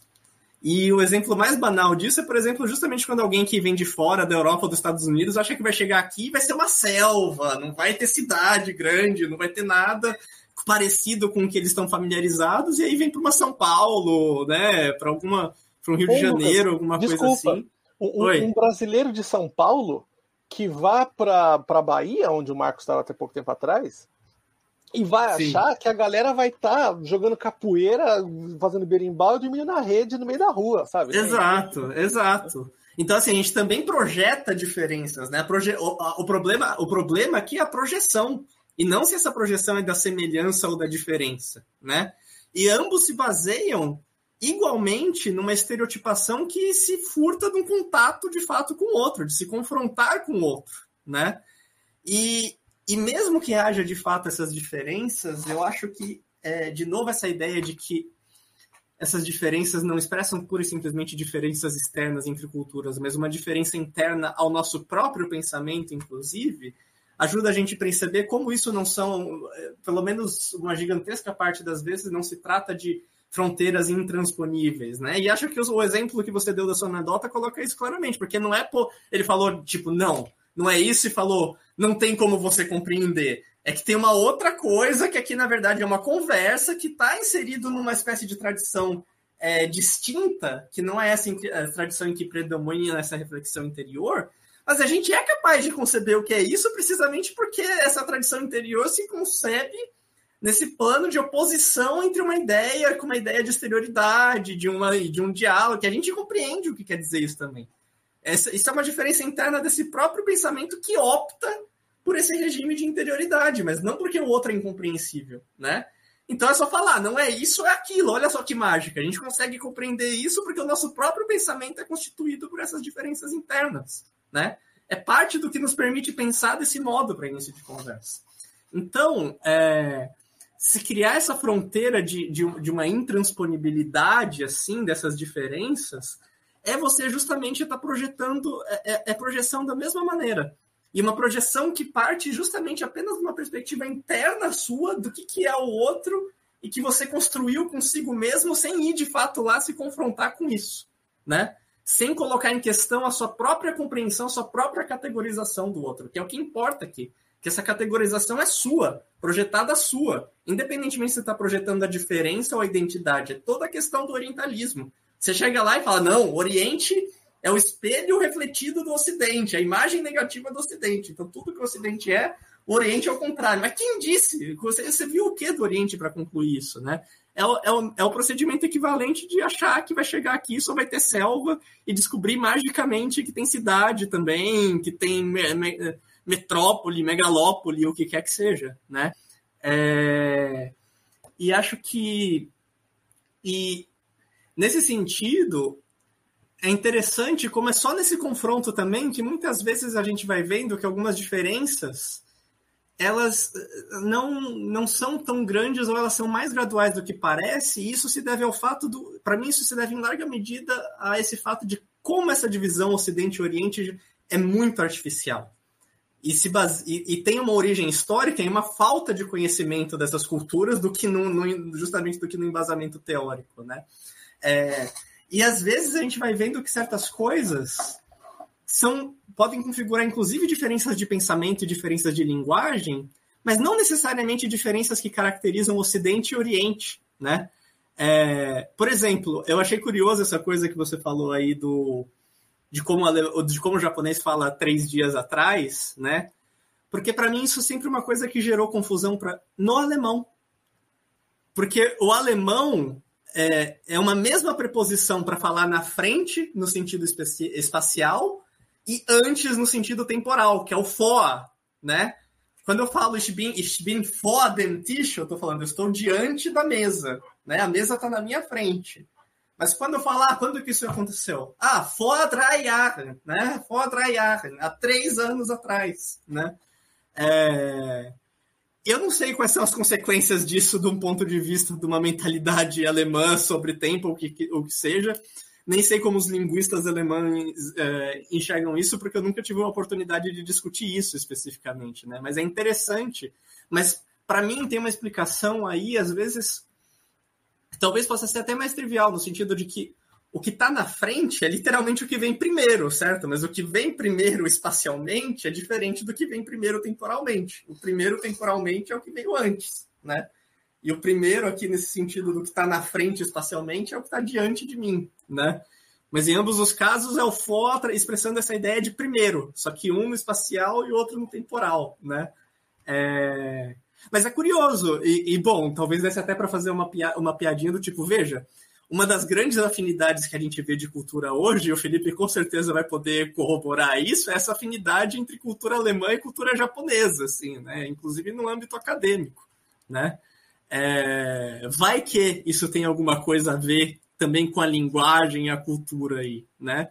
É, e aí a gente vê que essa questão de de fato haver diferenças linguísticas, diferenças culturais, não se trata de ignorar isso, mas entender que o modo que a gente entende essas diferenças e como elas se entrecruzam é muito mais enriquecido pelo por a gente abandonar essa separação radical entre Ocidente e Oriente do que por a gente pressupor ela. Aí que a gente consegue ver de fato as, as diferenças, as especificidades das culturas, que muitas vezes vão muito além do que se uma cultura está no Oriente ou no Ocidente. Isso é muito menos informativo do que a gente pensa. Né? É, eu acho que eu tenho uma pergunta para fechar primeiro o bloco geral. Depois eu tenho aquelas três perguntinhas que faço para todos os convidados, né? Já que vai demorar um pouquinho mais porque são dois convidados. Mas tem uma questão que eu acho que é incontornável, que eu acho que complementa uma conversa que a gente teve lá atrás, quando eu falei que o pessoal que fala de pensamento quer defender seu emprego. Mas é muito curioso você olhar o que que uh, quem ocupa os postos centrais do debate filosófico hoje e ver que ninguém está fora dessa interculturalidade. E aí você vai falar assim, ah, o filósofo africano, o pessoal, Achille Mbembe. O Achille Mbembe trabalha onde? Aí, ele trabalha nas universidades dos Estados Unidos, ele trabalha na África do Sul, né? Tipo, quem é o grande filósofo alemão hoje? Ah, Byung-Chul Han tá, ocupou a cadeira do Sloterdijk, então tipo, ele está ocupando. E se você perguntar o último grande filósofo francês, é o Deleuze, depois uh, só os não franceses que ocuparam esses espaços, e isso é muito curioso, e tem alguma coisa interessante, sim, né? Uh, eu queria que vocês comentassem um pouco sobre isso, porque a gente está falando de borrar essas fronteiras entre Oriente e Ocidente, sim. e quando a gente vai ver os filósofos que estão debatendo Heidegger hoje na China, os filósofos estão debatendo Marx no Japão e estão na, na vanguarda da, dessa Sim. filosofia, e talvez isso seja um sintoma mais do que qualquer coisa. Os grandes centros falam assim: venham para cá, ocupem os espaços, vocês vão ser reconhecidos pelo mundo, não como filósofos uh, desse espaço que vocês estão, mas como representantes. E aí tem uma demanda problemática, né? Que, Sim. Uh, mas eu acho que passa essa bomba. Aliás, isso me lembra outra coisa que eu, que eu tava pensando na fala do Felipe, mas tem muito a ver com isso, né? Que me parece que outro pressuposto muito falso que a gente adota ao, ao tratar essa diferença de cultura ou diferença de pensamento é achar que alguém é senhor da, daquilo que pensa, né? No sentido, e, e no caso dos filósofos a gente vê isso com muita clareza. Então, um filósofo formula uma certa ideia, até parece que ele é o senhor dessa ideia, no sentido que ele é capaz de, de, de, explorar e extrair dela todas as consequências possíveis que de fato se seguem dela ou que poderiam se seguir dela. Ninguém é, ninguém é, nenhum filósofo é isso que dirá uma pessoa que faz um uso, um uso corrente da língua, um uso né, comum da língua, né? Ou seja, em tudo que a gente faz, em tudo que a gente pensa, em qualquer cultura, tem sempre potencialidades que não foram exploradas por nós mesmos, mas são interiores, imanentes a essa própria cultura, imanentes a essa própria linguagem, imanentes a esse próprio pensamento.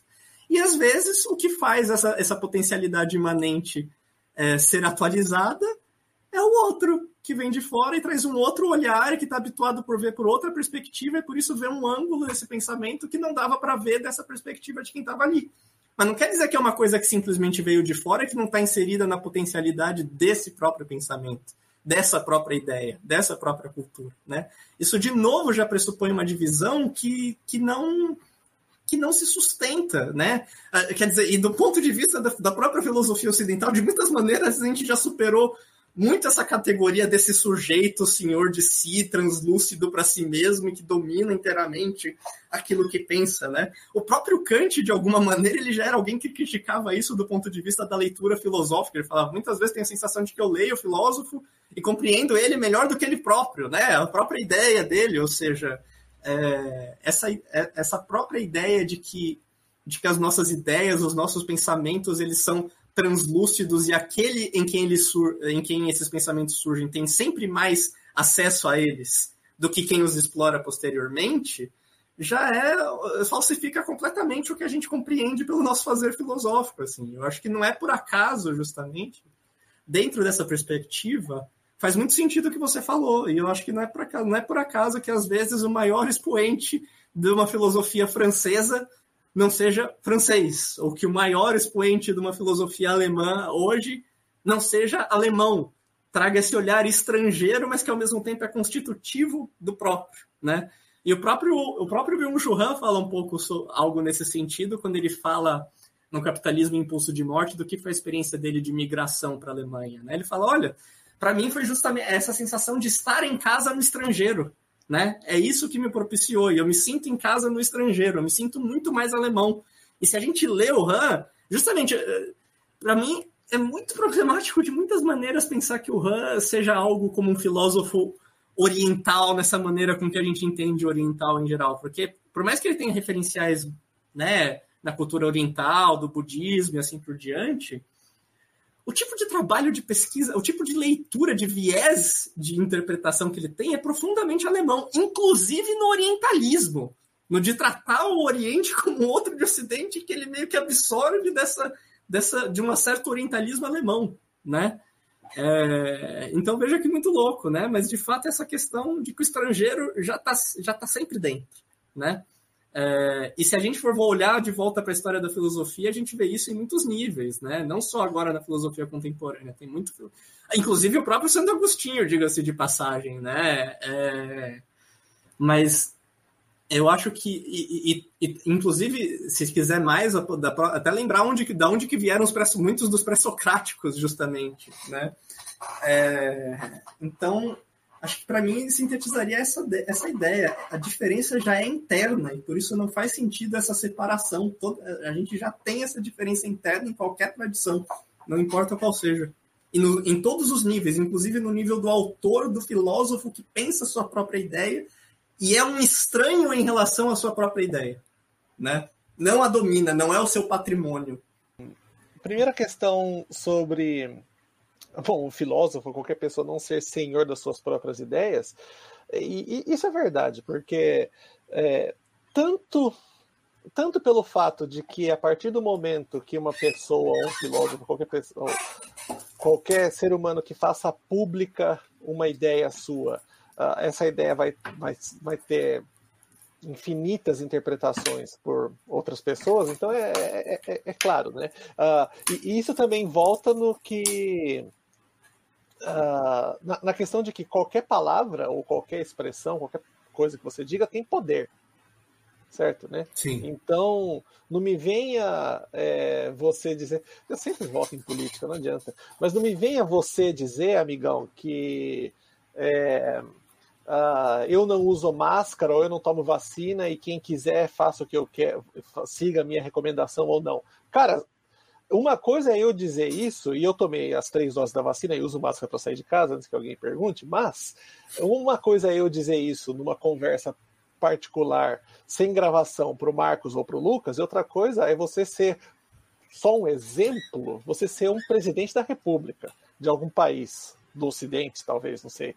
Uh, então, palavras têm poder, e a partir do momento que as palavras saem da sua boca, você não é mais dono delas, sabe? Né? Então, tome muito cuidado com o que você vai dizer, principalmente em público, né? Ou para o público, né?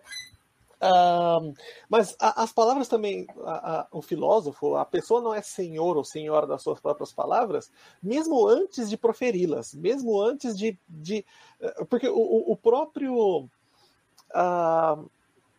A própria origem ou incepção de uma, de uma palavra, de uma ideia, uh, às vezes ela vem de influências que o próprio filósofo ou, ou pensador ou, ou, qualquer um de nós não está ciente uh, da própria origem dela. Uh, tem um livro, eu até estava pesquisando aqui o nome do autor, se chama. Uh, eu não sei se ele é alemão, americano, deve, deve ser alguma Deve ser. Ele tem um nome alemão, mas um sobrenome inglês. Ele é o uh, Reinhard May, ou Reinhard May. Uh, ele escreveu um livro chamado Heidegger's Hidden Sources, que é as fontes escondidas de Heidegger, alguma coisa assim, onde ele vai dizer que, é, principalmente do pensamento tardio de Heidegger, Uh, muito disso vem da, do contato que Heidegger teve com o Japão através dos orientandos japoneses que ele recebeu uh, até mais ou, menos, mais ou menos 1938, por aí. Né? Grande parte desses, desses orientandos eram orientandos de Nishida, que Nishida manda para para a Alemanha e quando o bicho começa a pegar por lá ele, ele manda os alunos dele voltarem, né? Mas uh, e, e, e, Heidegger não, não cita, uh, tem uma ou outra correspondência que Heidegger cita esses, esses orientandos ou esses professores uh, japoneses com quem ele teve contato, mas ele não cita. E, e, e o autor, e eu também, uh, por, embora tenha muitos problemas com Heidegger, eu, eu acho que não é necessariamente uma desonestidade intelectual. É que o próprio Heidegger, a, partir do momento que se tornou natural para ele receber orientandos japoneses, ele já nem, nem nem tinha ideia mais de onde que tinham, vinham vindo essas influências dele, sabe, né?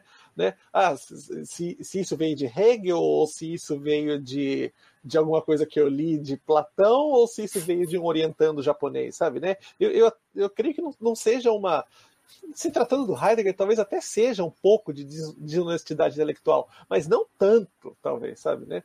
É, então, as, a, a, o filósofo não é senhor de suas palavras, tanto na, na, incepção delas, quanto a partir do momento em que ele as profere. Né? Então, uh, isso funciona para os dois lados, para as duas direções.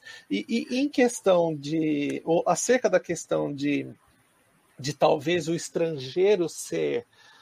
Uh, especificamente na nossa área, mas talvez em outras áreas do conhecimento também, uh, ter uma certa. receber talvez uma certa preferência em relação ao natural da, de, de, uma determinada, de um determinado país para desenvolver o seu pensamento naquele país, e, e eu não sou intelectual de nada, eu só sou um professor de uma universidade não lá aquelas coisas, mas é, eu percebo isso aqui, o quanto que é,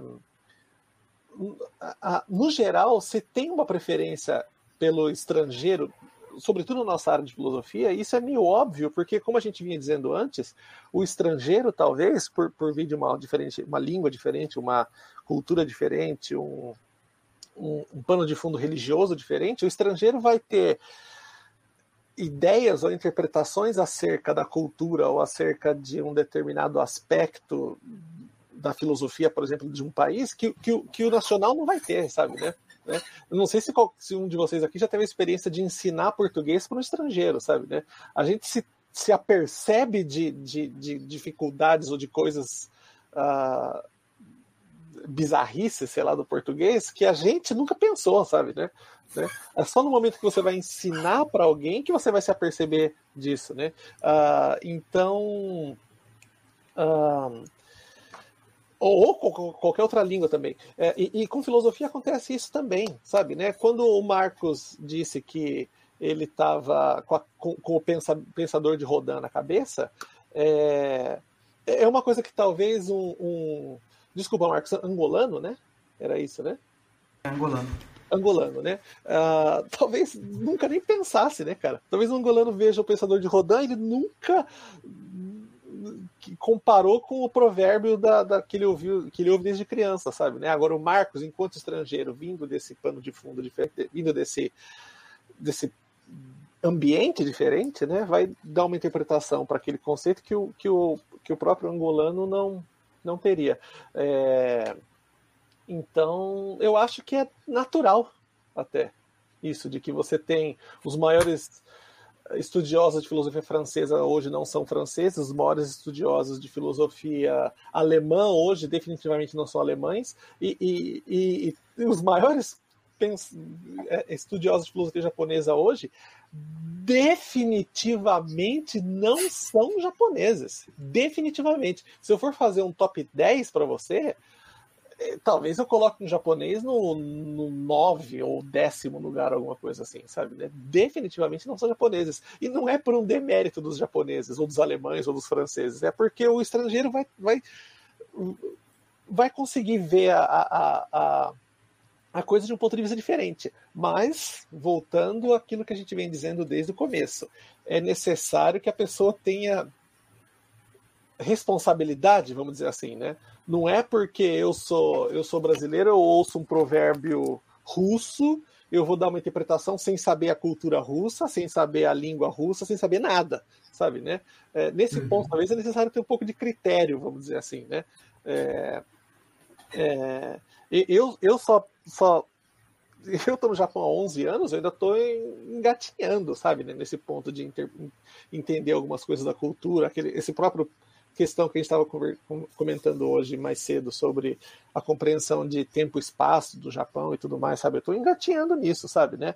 Mas eu, eu tenho a impressão, pelo menos, de que eu sou ou serei ou tenho a, a potencialidade de ser capaz de desenvolver uma interpretação bem diferente daquela que um japonês tem, pelo fato do japonês nunca ter pensado nisso, né? O público em geral, tirando um linguista, por exemplo, né? Ou um, um filósofo japonês, né?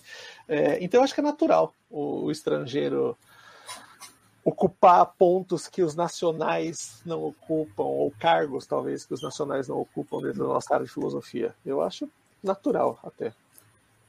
É, posso só, só fazer dois comentários rapidinho antes da gente ir para as perguntas gerais? O, o, o, primeiro mais rápido é assim, o Felipe falando dessa coisa de ensinar para os portugueses, ensinar para os estrangeiros o português, né? É, eu, eu, sempre, eu, eu sempre lembro de, uma estratégia intercultural que eu uso para ensinar o ão, né? Eu falo, ó, imagina que você está meditando a um, a um são pão, né? E até foneticamente, de fato, o on vem dessa construção que é o A, o M, que é esse som, enfim, né? Mas, mas é interessante como, inclusive, a gente pode usar alguma coisa que veio de uma outra língua para esclarecer a nossa para uma terceira pessoa, né? Mas, enfim, toda essa dinâmica do outro no si próprio mesmo, né? Digamos assim. Mas, e só o outro comentário que eu queria fazer, que eu acho que é uma coisa que é, a gente não tocou, mas que valeria a pena ser tocada, ao, pelo menos a título de conclusão, né? A gente estava falando, o filósofo não é senhor de, si, de suas próprias ideias. Acho que é importante enfatizar, né? A filósofa também não é senhora das suas próprias ideias, é, o filósofo e assim por diante. Porque tem um pouco isso também, tudo isso envolve tudo que a gente falou de imperialismo, de colonialismo, porque é, é essa exclusão do outro que, de novo, é um outro interno também, né? E essa exclusão operada por essa perspectiva eurocêntrica do outro é essa exclusão do outro que também é interno, que é representado aí pela figura da mulher, dos, né, de todos os outros, outros sujeitos que não se, não se encaixam nessa perspectiva desse sujeito sem alteridade, né, que é o tal sujeito típico eurocêntrico. Então, desconstruir isso e fazer filosofia interculturalmente também é fundamentalmente resgatar o lugar das mulheres na filosofia, na história da filosofia, não apenas no Ocidente, entre aspas, mas também no Oriente, né?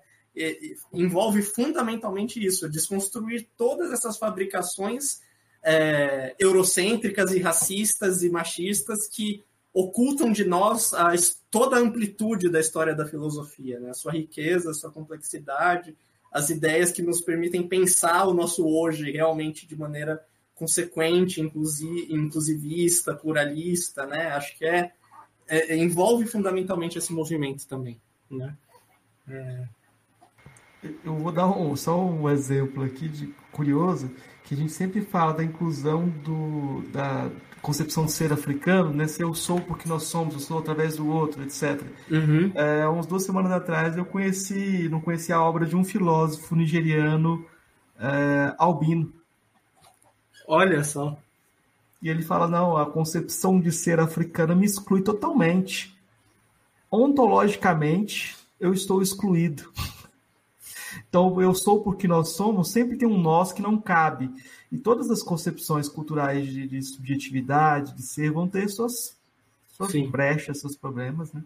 Essa, sobre a, essa questão do, dos albinos na, na África, é, não tem nada a ver com o que a gente está falando aqui, mas eu só me lembrei, porque eu comprei um livro uma vez sobre esse tema, achando que eu estava comprando um livro do Franz Fanon e comprei errado. É, é, eu achei que fosse aquele livro do, do, do Franz Fanon, o, o, Como é que é? é Pele Negra, Pele Máscaras Negra, Brancas. Peles Negras, Máscaras Brancas, né? Uhum. e, e, tem um livro sobre albinos, ou sobre a vida dos albinos, ou as dificuldades dos albinos na África, muito interessante, com um título muito parecido.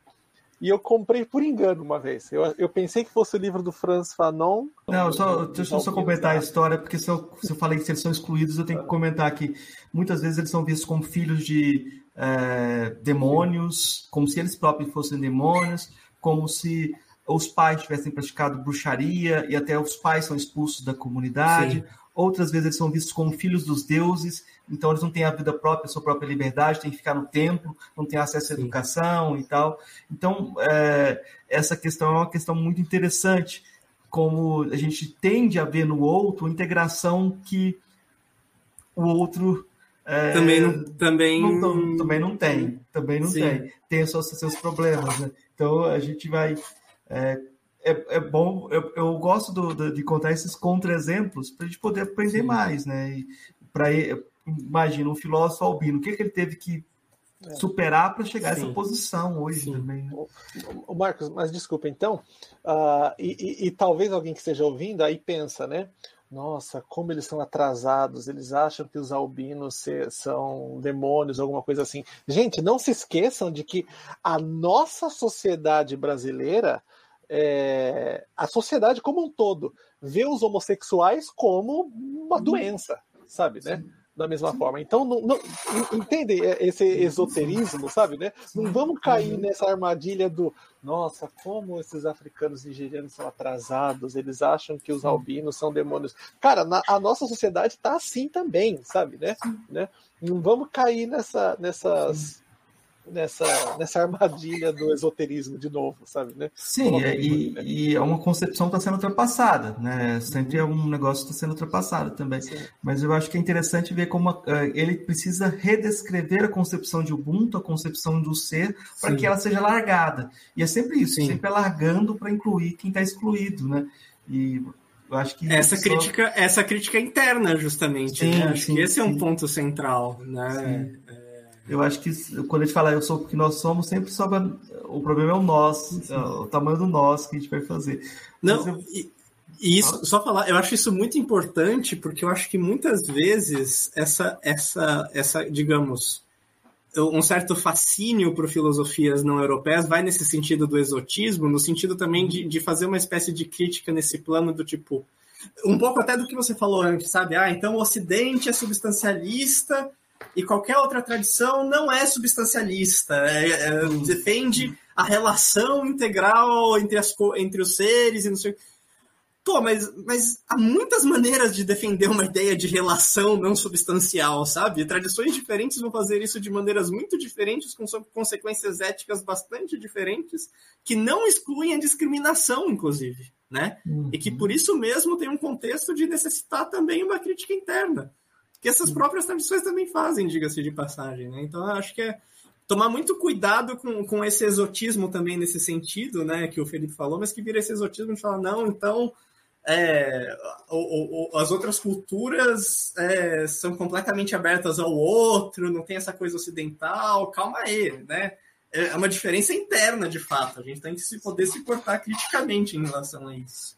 É, eu acho que é, que tem uma coisa que, que você me falou, eu me lembrei também, é de algumas abordagens de filosofias é, orientais ou africanas, que a pessoa fala, vou comparar o autor X ocidental com o autor e fala 10 páginas sobre o ocidental e duas páginas sobre Exato. ou, ou fala o texto todo sobre o ocidente, no finalzinho joga uma citação de um africano, de um oriental e pronto, resolveu, é intercultural, sabe?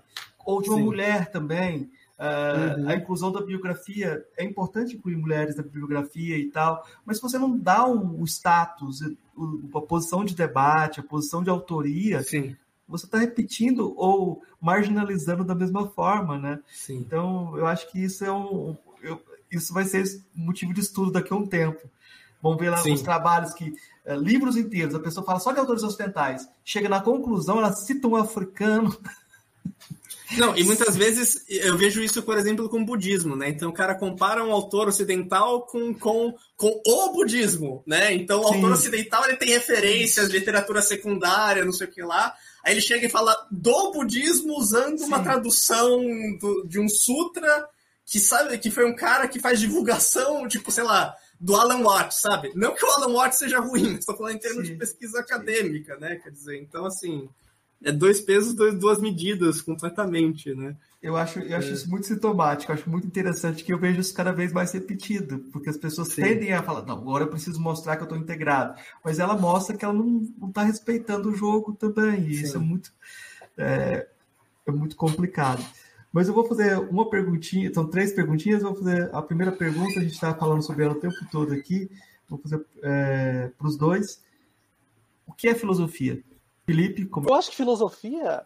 É, é, é, eu já comentei isso aqui antes, na, na, quando disse sobre a aula de escolher a jaqueta, mas, mas, é o que a gente faz todo dia, sabe, né? É, a, a, filosofia é o que. eu acho que é isso. A filosofia é o que você faz todo dia. É o que você faz de manhã quando você. Quando, quando você pega o seu celular e você entra no, no na, na, na internet para ver as notícias, alguma coisa assim, o, o site que você escolhe para ver primeiro, é, isso é filosofia, sabe? Né? A, a, roupa que você escolhe de manhã, a, a, cor da sua escova de dente, sabe? Né? E, e, isso é filosofia, sabe? Né? Eu não quero dizer que é o que nos torna humanos ou alguma coisa assim, né? um chavão desse tipo, né? Mas na prática é isso, sabe? Né? É, enquanto, uh, enquanto houver filosofia, uh, nós, enquanto humanos, vamos existir, enquanto nós humanos existimos, vai existir filosofia, sabe, né? Então, eu acho que é isso. Filosofia é o que você faz da hora que você acorda de manhã à hora que você vai dormir, mesmo você não estando ciente disso, certo? Agora, não caia na armadilha de se considerar um filósofo porque você grava vídeos para o YouTube, porque você tem uma opinião controversa acerca de política, por exemplo, sabe, né? Ou porque você era um astrólogo que escrevia para o jornal nos anos 1900 bolinha, e, e, você leu muito e você se considera um filósofo, sabe? Né? Ao mesmo tempo em que filosofia é o que se faz todo dia, o filósofo é aquele que, é, é aquele que talvez consiga caracterizar isso que nós fazemos todo dia e dar nome a isso que nós fazemos todo dia, né? Então, uh, é por isso que eu, eu não sou filósofo, não sei como vocês se consideram, mas eu não considero o Marcos ou o Lucas filósofo, desculpa. É... mas, uh, mas filosofia é isso. Filosofia é o, que, é o que você faz todo dia. Da hora que você acorda, da hora que você vai dormir. É, é para mim é isso. Eu, acho que, como boa prática filosófica, a gente às vezes tem que começar questionando a própria pergunta, né? Eu, no sentido de quando a gente fala o que é a filosofia, a gente parece estar pressupondo que tem justamente um sentido unitário do que seja isso, né? E eu acho que muito do que a nossa experiência histórica da filosofia nos conta que né, a filosofia se faz de muitas formas, né? ela se desenvolve muito, historicamente em muitas maneiras possíveis de se fazer filosofia. Né? Mas eu, particularmente, se eu tivesse que buscar alguma coisa que me parece ser comum a essas diferentes maneiras de fazer filosofia, ou a uma boa parte delas, pelo menos, eu diria que sempre que a gente está lidando com as questões fundamentais que, de, que definem a nossa visão de mundo e o nosso modo de existência, não importa por que método a gente lide com essas questões, a gente está fazendo filosofia. E nesse sentido, bom, isso teria que ser uma outra conversa para um outro podcast, mas assim, eu discordo, eu discordo do Felipe, eu acho que ele é filósofo, inclusive, eu acho que nós somos, eu acho que mesmo quem é filósofo ruim não deixa de ser filósofo por causa disso, e eu acho que é importante para a gente se, se permitir é, se chamar dessa forma também, né? Porque, de novo, isso é uma coisa que a gente pode discutir muito mais, mas acho que muito do nosso incômodo no Brasil de se chamar de filósofo tem raízes colonialistas. Tem raízes da gente achar que a gente só é historiador de filosofia, a gente não é filósofo, né? E eu acho que isso é uma coisa que é importante a gente desconstruir também, inclusive lembrando dessa, dessa questão justamente de que E, e, de novo, para mim parece uma questão de recorte. Sempre que a gente pensa as condições, a gente está lidando com as condições fundamentais que definem a nossa visão de mundo e o nosso modo de existir, e a gente pode ter maneiras distintas de fazer isso. A gente pode fazer isso discursivamente, ou a gente pode fazer isso a partir do nosso modo de vida, como o Rador fala, não, não de filosofia africana, ele fala de filosofia grega, diga-se de passagem, né? Como sendo o centro ali desse conhecimento que é o conhecimento filosófico, que é o conhecimento que se dá por meio da maneira de se viver, de quem nós somos, né? É, e que se usa do discurso, mas sempre visando esse estado de ser, né? Então, são dois métodos distintos, duas concepções distintas, mas me parece que nessas duas concepções distintas, a gente está sempre lidando com as questões fundamentais, com as condições fundamentais que definem como a gente vê o mundo, né? A partir de que visão, de que pressupostos, de que conceitos nesse sentido, né? De que até poderia dizer em certo sentido, de que categorias, né, de que maneira de organizar a nossa compreensão a gente vê o mundo e também a gente existe a partir disso, sempre que a gente está lidando com isso, é, a gente já está fazendo filosofia por um, não importa por um, por qual dos muitos métodos possíveis para isso a gente faz. Né? E eu acho você um filósofo, Felipe. Eu vou encerrar por aí.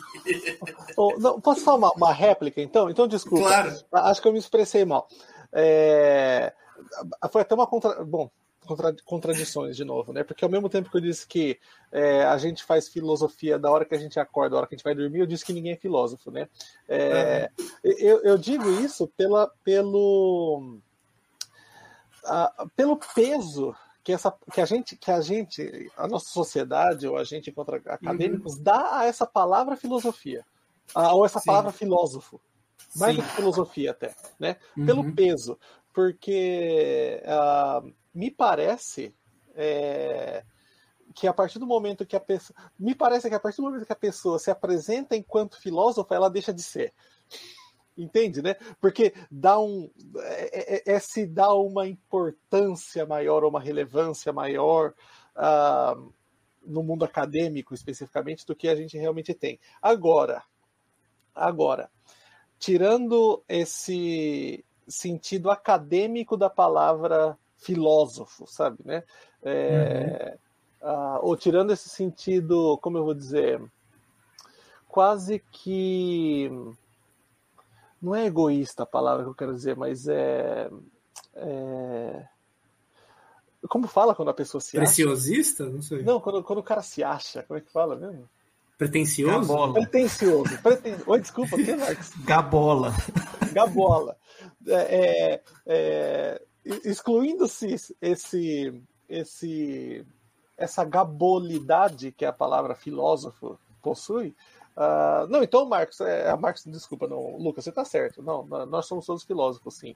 Porque se eu disse que a gente faz filosofia desde que uma acorda até a hora que vai dormir. Uh, agora, eu não quero ser filósofo nesse sentido de, de Heidegger é um filósofo, a, a, Aristóteles é um filósofo, sabe? Eu não quero que me vejam dessa forma. Em, em japonês se diz, eu não quero que me vejam de baixo para cima, entende, né? Sim. Eu quero sim. que, nesse, nesse, sentido, então, claro, todos nós somos filósofos aqui, claro, né?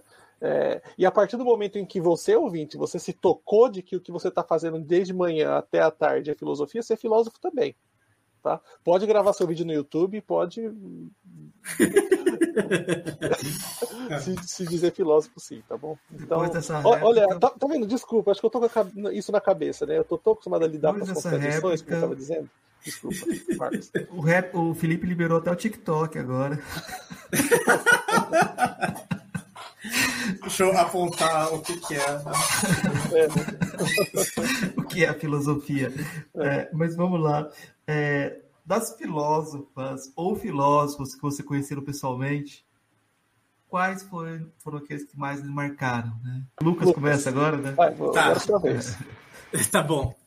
Olha, conheceu pessoalmente, é, é, interessante que isso justamente já pressupõe um sentido de filósofo bem, né? É, eu diria que eu não conheci nenhum, então, né?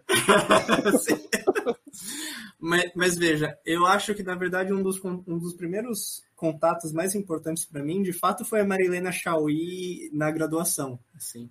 Porque acho que ela, ela, me, ela me transmitiu uma certa maneira de escrever e de pensar que exige esse rigor de uma até, até não, não, acho nem que esse é o melhor termo, mas quase algo no nível de uma caridade didática, assim, né? De você realmente se esforçar para explicitar todos os pressupostos ali, e que eu acho que isso me marcou muito como um primeiro contato com essa filosofia acadêmica, digamos assim, né? É... Em outro, também, claro, o meu orientador, o Vladimir, eu acho que foi uma influência muito importante de muitas maneiras, acho que muitas afinidades intelectuais, assim, em certa maneira de, eu diria não apenas de, de, pensar certas questões filosóficas mesmo, mas inclusive até, até em certos aspectos, numa certa. numa, numa, numa, genuína espécie de, de abertura intelectual, sabe? De você não cortar a asinha, de você estimular o pensamento contraditório. Eu acho que isso sempre foi algo muito importante, muito marcante aí nessa minha experiência de formação também.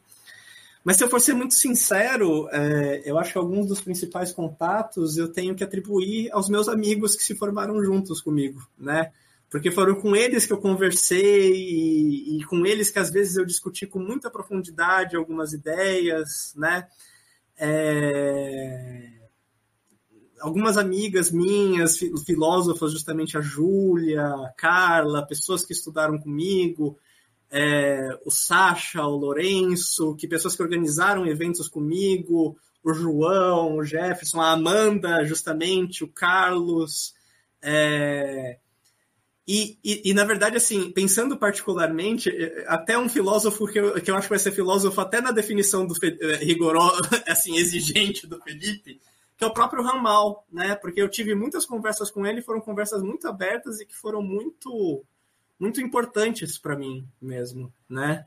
É, o próprio Marcos Gabriel, quando eu estava lá no, no sanduíche, enfim, todas as pessoas com quem eu tive a oportunidade de ter uma conversa genuinamente filosófica em todo esse processo de formação, e que muitas delas são amigos muito importantes meus hoje. Né? O próprio Lucas Martins, diga-se de passagem, que em, em, larga medida quem, quem inspirou a criação da LAF. Acho importante ressaltar, assim, ele que me mostrou esse caminho e me incentivou a tentar, junto com outras pessoas, né, a gente tentar criar esse espaço aí. É, então, é, eu, eu acho que eu, eu, posso responder de duas formas também essa pergunta. Prim, no, no, sentido que a gente vinha coment, dizendo de filósofos, de que todos nós somos filósofos, então, é, é, é claro, o, o, os meus orientadores, a, o, a professora Fátima Évora no Brasil, a professor é, Miyahara Sensei, Miyahara Isamu aqui no Japão.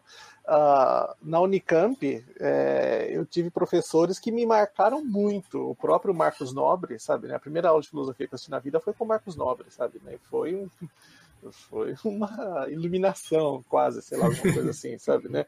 Uh, o professor Miller, que faleceu recentemente, o professor Roberto Romano, que faleceu no ano passado também, é, uh, o, o, o, próprio Jacóia também, sabe, né? O Jacóia conseguiu fazer uma coisa que o catecismo não me convenceu a fazer, que foi ler a Bíblia, sabe, né? E, e isso, é, isso é muita coisa, sabe? Se tratando de de mim, sabe, né? Então, uh, e mesma coisa professores aqui no Japão. Agora, uh, eu acho que no, no sentido duplo, então, de tanto de um, um, um, um, filósofo no sentido de que um historiador de filosofia é um filósofo e no sentido de que realmente ele é uma pessoa com uma produção uma produção própria e e com um grau de criatividade, vamos dizer assim, talvez para mim o um filósofo assim tem que ser uma pessoa criativa. Ah, é o foi o professor Ueda Shizutero aqui no Japão, né? Ueda Shizutero, ah, para quem não quem é mais ligado à filosofia japonesa talvez saiba de quem está ouvindo, mas o professor Ueda ele foi ele foi orientando, ele, ele conheceu Nishida pessoalmente, né? Ele, ele faleceu em 2020 ou 2019 uh, Ueda Sensei. Ele, então ele conheceu Nishida pessoalmente em 1940 e qualquer coisa, né? Porque ele faleceu com quase 100 anos, né? 90 e pouco. Uh, mas ele foi orientando de Nishitani, que é um orient... Nishida, Nishitani é um orientando de Nishida e de Heidegger, que estudou na Alemanha também, e o professor Ueda foi orientando de Nishitani, né? É, e, e eu, eu, eu digo ele tanto pelo fato de ser, talvez, enquanto era vivo, o último ou o maior filósofo japonês vivo enquanto ele ainda era vivo, mas também pelo fato de que, uh, embora, uh, pelo menos o meu sentimento, né, embora eu estivesse no mesmo recinto de uma pessoa que eu considerava filósofo nesse sentido rigoroso da palavra filósofo, né, uh, ao mesmo tempo era uma pessoa que uh, e no alto dos seus mais de 90 anos, ele conseguia é, ou, ou, ele dava voz dentro da sala de aula, dentro do grupo de pesquisa que eu participei com ele, ele dava voz para o aluno de segundo ano de graduação, sabe, né? Ele, ele, dava voz, perguntava a opinião daquela pessoa e fazia anotações, sabe, né? Um cara que conheceu um cara que conheceu Nishida, que foi orientando Nishitani, que indiretamente eh, tem um contato próximo com Heidegger, sabe, né? Então, uma pessoa desse tamanho, né? Uh, é uma pessoa que agora, depois que ele já faleceu, a, a, a editora Iwanami está, por exemplo, produzindo, preparando as obras completas de Ueda, por exemplo, né? Existe, inclusive, um texto de Ueda traduzido para o português. Uh... Que é o dos Dez Círculos do Zen, não é? Ah, eu acho que é. É, é, é. Eu acho que tem mais de um, inclusive. Obrigado, Lucas. Tem esse mais recente, mas tem um mais antigo, foi traduzido em 2007, eu acho, para o português. Então, tem, tem mais de um. Esse é um mais recente da, da editora FI, não é, Lucas? Que saiu. Não sei se foi pela FI. editora FI que saiu pela primeira vez. Bom, mas, mas é, enfim, é. né? Mas é um, é, um, é um professor, ele tem textos ah, em português, e ou traduzidos para o português, né? Ah, então, para mim, ele talvez seja a pessoa que eu conheci que que, que consegue englobar essas duas, dois, duas dois significados de filosofia, de filósofo, né? Ele foi um filósofo tanto nesse sentido estrito que que eu nesse esse beco que eu me meti de falar isso, é, tanto no sentido de que um, um, historiador de filosofia, um pesquisador é um filósofo também, sabe? Né? Foi uma, uma uma pessoa cuja existência foi muito impactante na minha, na minha carreira depois de chegar aqui, né? Só, só um parênteses, eu, ach, eu tenho o texto aqui, eu achei ah. é, esse, esse dos, dos 10 círculos, o Nada Absoluto nos em Eckhart e em Nietzsche, né? Isso, Saiu em 2008 é... na revista Natureza Humana. Ah, então isso não, 2008, é, isso aí. 2008. Uhum. É, não, e, e, só ressaltar que essa coisa parece agradecimento de tese, né? Porque a gente não consegue colocar todo mundo. Eu fui pensando, pô, tem o Giuseppe, que justamente, né, é. estuda na Gardner, tem, tem o Adriano, que é professor de sânscrito agora lá, uhum. tem o Rodney, o, o, o, Jeff, que ajudou a fazer o um grupo de estudo sobre o pensamento oriental, às vezes fez sozinho comigo lá na USP, né? Então, assim, é, não dá nem para falar o bastante, né? As pessoas é, que a gente tem que agradecer. Per... São perguntas capciosas. É. e a última, eu vou começar com o Felipe. Qual o seu filósofo ou filósofo favorito? Ah, cara, talvez seja não seja tão óbvio assim, mas é Aristóteles. De longe, assim. É, eu eu, eu, eu me, me, me, apresento aqui no Japão como um, aristotélico que estuda Nishida, sabe, né? Mas é, para mim Aristóteles, tanto, tanto por ser o filósofo que no meu segundo ano de graduação, né, é, me fez não desistir do curso de filosofia, porque no meu segundo ano de graduação eu estava para desistir do curso, sabe, né? É, embora eu tivesse tido aula com, com Marcos Nobre, com, com, com Oswaldo Jacóia, com a, com a Yara Frateschi, sabe, né? Com o Lucas Angione, mas, mas é, é, eu, eu, tivesse tido uma. tivesse, com o Roberto Romano, eu tinha tido a minha aula. Como é que chama aquela primeira aula, aula magna, sei lá? É, nossa, tinha sido com o Fausto Castilho, por exemplo, né, no meu ano, né? Então, embora eu tivesse tido contato com essas pessoas, foi foi Uh, eu estava para desistir do curso de filosofia, sabe, né? E foi encontrando, Arist... encontrando Aristóteles, parece encontrando Jesus, né? Mas uh, foi encontrando Aristóteles que eu que eu uh, me apaixonei por filosofia e, e, e, segui até aqui, né? E, e eu vejo Aristóteles como talvez a, a o, o, o grande responsável tanto positivamente quanto negativamente, por muito da nossa sociedade nos últimos 2.500, 2.300 anos, sabe, né? É, tanto positivamente quanto negativamente, sabe, né? É, então, Aristóteles, fácil. Para mim, essa, essa pergunta foi, foi tranquila. tá ótimo. Lucas, você. É, é eu, eu para mim confesso que é, é, é, um pouco contrário, assim, eu tenho um pouco de dificuldade às vezes, é, porque tem, os, acho que alguns dos filósofos que eu, que, eu mais, que eu mais estudei, que eu mais tive afinidade, seria difícil escolher entre eles, né? Por exemplo, eu gosto muito justamente do Hegel, apesar de todos os pesares, né? Porque justamente aí tem um certo encontro de maneiras, de visões de mundo, né? Um diálogo muito grande, ironicamente, entre certas perspectivas, entre aspas, ocidentais e orientais, né? mas também gosto muito do Nagarjuna, eu gosto muito do próprio Nishida, diga-se de passagem. Para mim, o ensaio sobre o bem é, é um livro belo, assim, diga-se de passagem. Não é só um livro, é um livro belo, assim, né? Mas se eu tivesse que pensar em ponto de vista de, de maior afinidade, porque eu, ainda mais muito inspirado, cada vez mais inspirado por essa visão que o Radô tem da filosofia como modo de vida, né? Eu acho que a figura que mais me inspira e, e, e me, e, que, eu, que assim, eu tento é, realmente me inspirar de algum modo é o Sócrates, de fato, né? O so...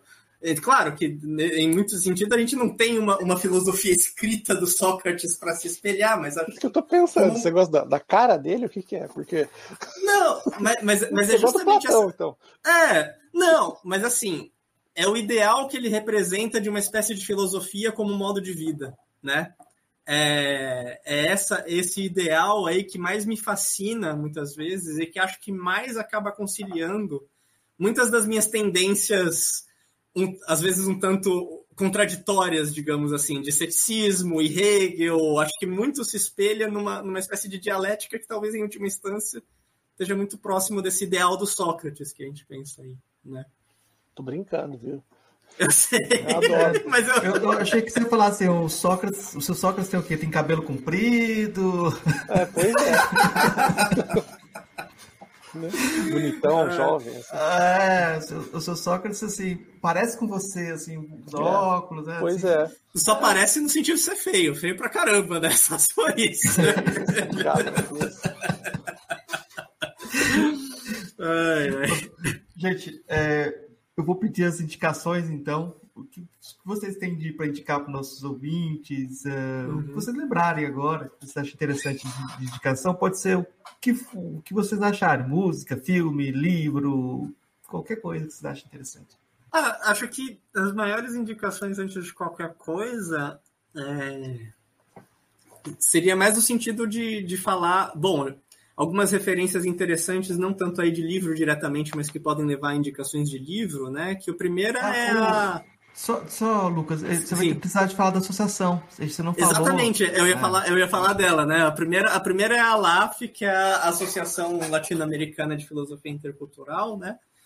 Que é essa associação que algumas justamente algumas das pessoas vieram desse, muitas das pessoas vieram desse contato com essa rede europeia de filosofia japonesa e aí um grupo né, de pessoas que tinham esse interesse de um estudo intercultural de filosofia se juntou e fundou aí a associação lá em 2017, né, na jornada de filosofia oriental que a gente organiza a gente organiza na USP inclusive, né. É, e desde então a gente tem tentado realmente, assim, tem tido muitas atividades distintas e, tem, e a, desde a pandemia a gente produz muito conteúdo para o canal do YouTube, né? Então no canal do YouTube é um ótimo lugar para ir, é a LAF oficial o nome, né? E olhando lá já tem muitos muitos vídeos de muitos seminários, muitas palestras, inclusive dos próprios eventos da LAF, que acho que é um é um material muito, muito bom, muito rico para tentar ter um contato com tradições não ocidentais, justamente, né? Pensar, e para pensar a filosofia interculturalmente, né? Mas além disso, eu acho que uma outra referência muito boa é, é, é, um podcast que é o que se chama History of Philosophy Without Any Gaps, né? Que é feito pelo Peter Adamson, que é especialista em filosofia islâmica, mas que na verdade ele tem essa pretensão de fazer uma grande história da filosofia que não deixe de lado nenhuma figura, mesmo as figuras que são geralmente consideradas menores. E aí ele, precisamente por causa disso, ele incluiu né, no escopo desse projeto ter sessões dedicadas à filosofia indiana e à filosofia africana. E eu prevejo que em algum momento vai ter de filosofia chinesa também, né? Mas é um primeiro contato muito bom também para quem se interessa em ampliar os horizontes aí, né? É... Mas acho que é isso. E o, a própria Nojip, diga-se de passagem, é o European. Ah, é duas coisas. O European Network of Japanese Philosophy é uma rede muito legal, que tem muita coisa bacana, gente muito boa, vale a pena ver o site deles, né? E tem um projeto de Hildesheim vinculado ao, ao Rolf Eberfeld, justamente o orientador lá do Lucas Martins, né? Que é um projeto. É, tentando pensar a melhor maneira de falar dele aqui. É o Histories of Philosophy na Global Perspective, né? Se você colocar é, esse nome, colocar Rio Design, deve aparecer o site, né? Que a ideia é justamente eles estão fazendo uma espécie de mapeamento e de catálogo das histórias da filosofia escritas nas diversos países e culturas, né? Para a partir disso pensar uma outra metodologia para se poder fazer uma história global da filosofia, né? Discutir o caminho metodológico para que a gente possa escrever uma história global da filosofia. Né? Então, um projeto muito interessante, vale muito a pena conferir também. Bom, claro, eu, eu reitero essa, as dicas que o, que o Lucas deu. Uh, eu acho que tanto a LAF quanto a, ENOJ, a ENOJP, né? nós dizemos ENOJP, né? Uh, são duas associações que, talvez por terem sido fundadas por, por um pessoal jovem, assim, são muito abertas à participação de qualquer pessoa, basicamente, sabe, né? Então, se você, o ouvinte, não é, é não está matriculado num curso de filosofia, não, não se considera um filósofo, nada, sabe, né? Se você é só um curioso por filosofia, te, tente uh, uh, entre no site dessas associações, acho que o Marcos pode colocar o link, né, no, no, no post, né? É, entre no site dessas associações e, e, e, e tente participar de, de Uh, hoje em dia é tudo tão mais fácil, você não precisa ir para a Hungria para participar de um congresso, você pode participar pelo, por Zoom ou pelo, pelo YouTube, sabe, né? Então, uh, não, não tenham vergonha, sabe, né? É, participem desses, desse, desse ambiente, sabe, né? As duas associações são muito abertas, né? É, uh, agora, eu fiquei pensando na parte cultural, né? Uh, cultural no sentido de uma coisa mais pop, né? Então eu recomendo, claro, o, o, o vídeo do Epic Rap Battles of History que o Lucas recomendou, que é o, o conflito, um, um, conflito de uma luta de rap, um conflito de rap, né? Entre o, o, os filósofos ocidentais e os orientais, de novo, sempre com aspas, né? uhum. né? É, é um vídeo muito legal. É, é, é em inglês, mas assim, a, a, aparece a letra embaixo no vídeo, sabe? Você pode pesquisar alguma palavra que você não entenda muito bem. Então, é, é, é bem, bem legal, assim. Uh, eu queria. Um, eu, eu, eu, deveria ter pensado. Uma, eu pensei em muitas músicas que eu poderia recomendar, né? Só que como. É, como a gente hoje, eu, eu, eu, acabei falando muito nessa questão de que o, o, japonês ou que os orientais ou que sei lá, como a gente vai, em que caixinha a gente vai colocar isso, mas como eles tem, conseguem lidar melhor com o com contraditório do que o ocidental, de certa forma, assim, tudo sempre entre aspas, né? Então, hoje eu queria recomendar uma, uma, uma música. Eu sempre recomendo Zard, eu recomendei no meu outro episódio há, há, há, sete anos atrás, seis anos atrás, eu recomendo de novo Zard, Z-A-R-D. Ouçam as músicas dela, procurem as letras, tem muita letra, tem muito vídeo com a letra em português, inclusive, sabe, né? Então, procurem, é, é, é um japonês super fácil de se compreender para quem está aprendendo japonês japonês e, e, e, lida muito com isso, sabe, né? Com, com uh, ela lida muito com, com dar ela, ela, muda muito o significado de algumas palavras, sabe, né, nas letras dela. Então é muito interessante. Mas hoje, especificamente, eu, eu, queria recomendar uma música de uma banda japonesa que tem se tornado muito. Acho que nem existia em 2015, mas nos últimos anos é, é bem famosa, que se chama. O nome é engraçado. Se chama. Como é que eu vou ler isso? Eu, eu vou ler o mais possível. Não, porque eu, eu, vou ler com a pronúncia que a gente leria aqui em japonês, né? É Official Higedandismo. Né? É, é oficial, official de inglês, né? Official Higedan, essas duas palavras são em, em kanji, e dismo, né? Em alfabeto também. Official Higedandismo. Uh, traduzindo o nome é como se fosse a ideologia, esse dismo, né, de ideologia mesmo, né, de socialismo, né, capitalismo, por exemplo, né. Então seria, seria alguma coisa do tipo a ideologia oficial dos homens de barba. É... Os caras da banda nem tem barba, sabe? Então eu nem sei por que, que enfim. É, banda japonesa tem muito esse tipo de nome, né? Mas ah, eu queria recomendar a música chamada Shikumei. Shikumei é pode se traduzir como destino, como sina, talvez, né? Uh, e é uma música super gostosa de ouvir, assim, é uma música bem, bem fácil de ouvir, e a letra trata muito disso, nessa dessa questão de que uh, essas contradições, sabe, né? Uh, você pode ser bonito mesmo sendo feio, você pode ser feliz mesmo sendo triste, sabe? De que você pode para se esforçar, você não deve se esforçar demais. Para se esforçar corretamente, não se esforce demais, sabe? Então é uma música super fácil de ouvir, assim, super gostosa, assim. Essa banda eu recomendo. É, tem umas músicas bem, bem gostosinhas de se ouvir, assim. Uh, e por fim, uh, já que a gente recomendou vídeos. Ah, faltou um livro, então eu recomendo aquele livro. Você, você viu o título, Marcos? Como é que é? é? Tempo e Espaço na Filosofia Japonesa, eu acho, na cultura japonesa, que eu tinha comentado antes. Não verifiquei. É na cultura. Acho que é, né? Tempo e espaço na cultura japonesa. Tempo e espaço na cultura japonesa. Isso. É, uh, é um livro também super gostoso de ler, assim. Foi traduzido para o português, então é muito uh, interessante. É, desde o último episódio que eu participei, uh, o ensaio acerca do bem, foi assim que ficou em português, né? Foi traduzido para o português, né?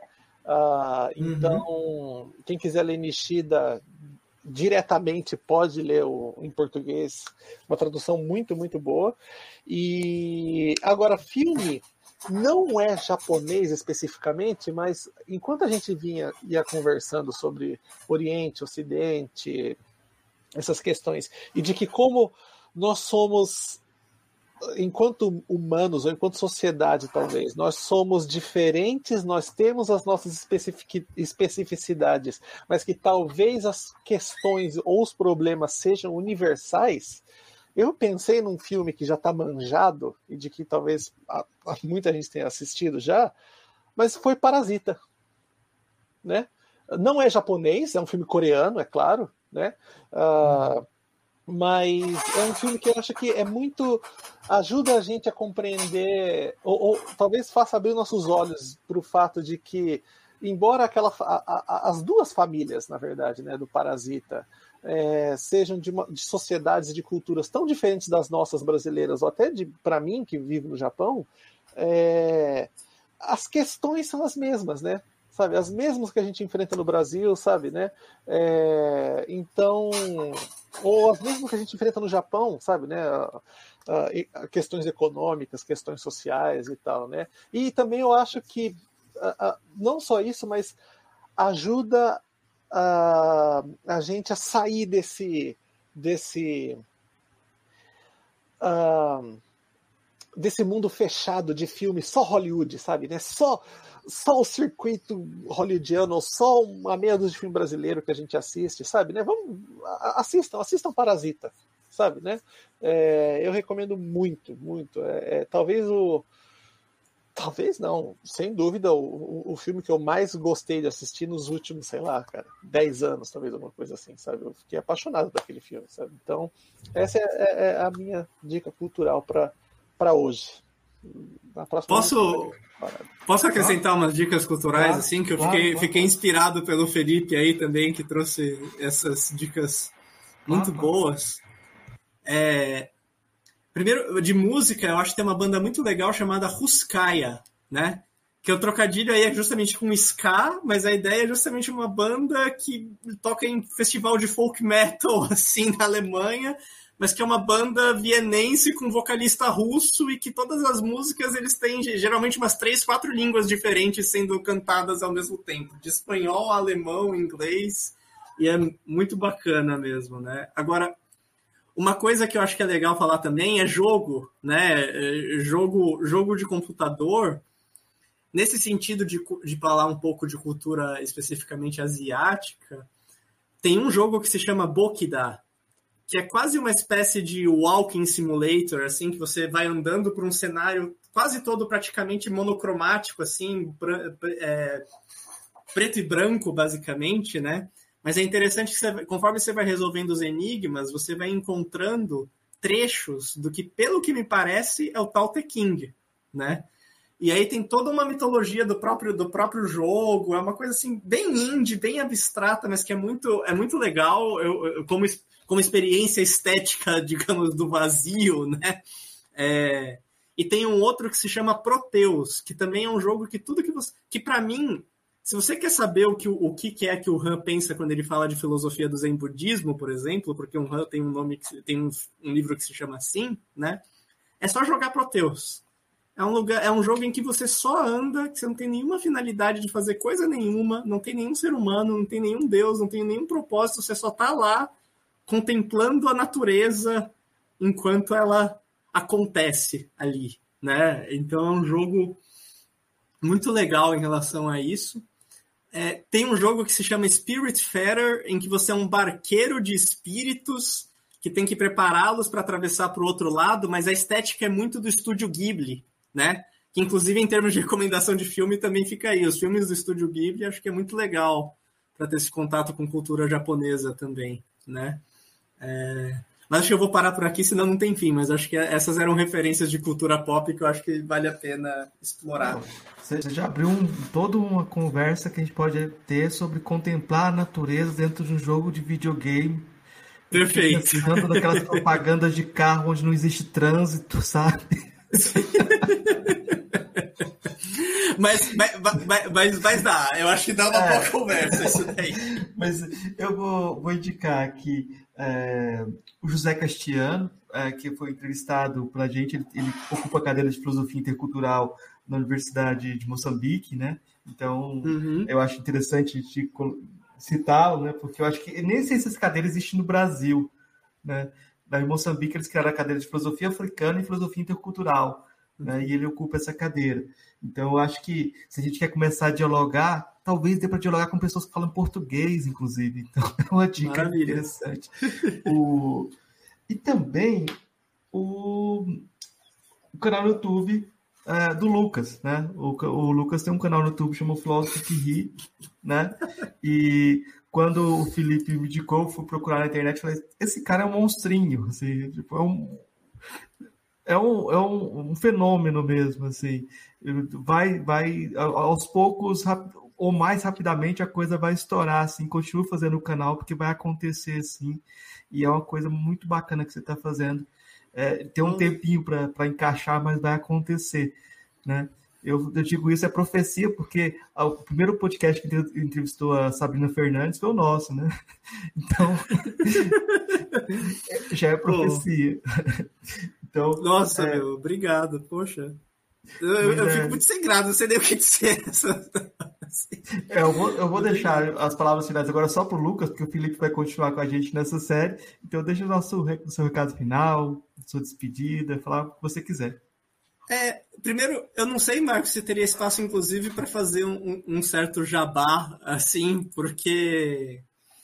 É, Pior que realmente eu, eu, nem tinha pensado no canal do YouTube, né? Mas eu fico muito feliz, de verdade. Assim, é uma coisa que eu fiz muito sem pretensão. Eu sempre fico muito feliz quando tem alguém que gosta e eu nem esperava que alguém tivesse gostando e assistindo isso, né? Então, para mim é ótimo, me deixa muito, muito, muito feliz, muito realizado mesmo. É, é, algo que me incentiva a fazer mais, de fato, né? Mas uma coisa que eu tava aqui, tô, tô fazendo agora e que eu queria divulgar um pouco é que eu estou começando um grupo de leitura, é, de leitura mesmo de textos filosóficos, né? Um grupo no Hotmart, que aí quem, se, quem que tiver interesse pode fazer assinatura, e aí todo mês eu indico um livro novo, que eu dou, faço uma resenha e eu proponho certas questões como exercícios para ajudar na interpretação e até ah, para levantar considerações críticas em relação ao texto, né? E aí as pessoas podem discutir num grupo do Telegram que foi, é feito para as pessoas que participam do grupo de leitura, inclusive, né? Então, não sei se depois dá para colocar o link do grupo no, no, no, na descrição ou algo do gênero, mas é, quem se interessar, achar bacana, é, ficaria muito feliz e também me ajudaria, assim, nesse momento que a gente está procurando meios de sobreviver com a filosofia, né? Então, é, eu queria fazer um pouco esse jabá. Agora, em termos de considerações é, finais, assim, eu acho sempre importante ressaltar, e isso foi uma coisa que a gente falou muito no congresso, no último congresso da LAF, que foi em outubro do ano passado, inclusive, né?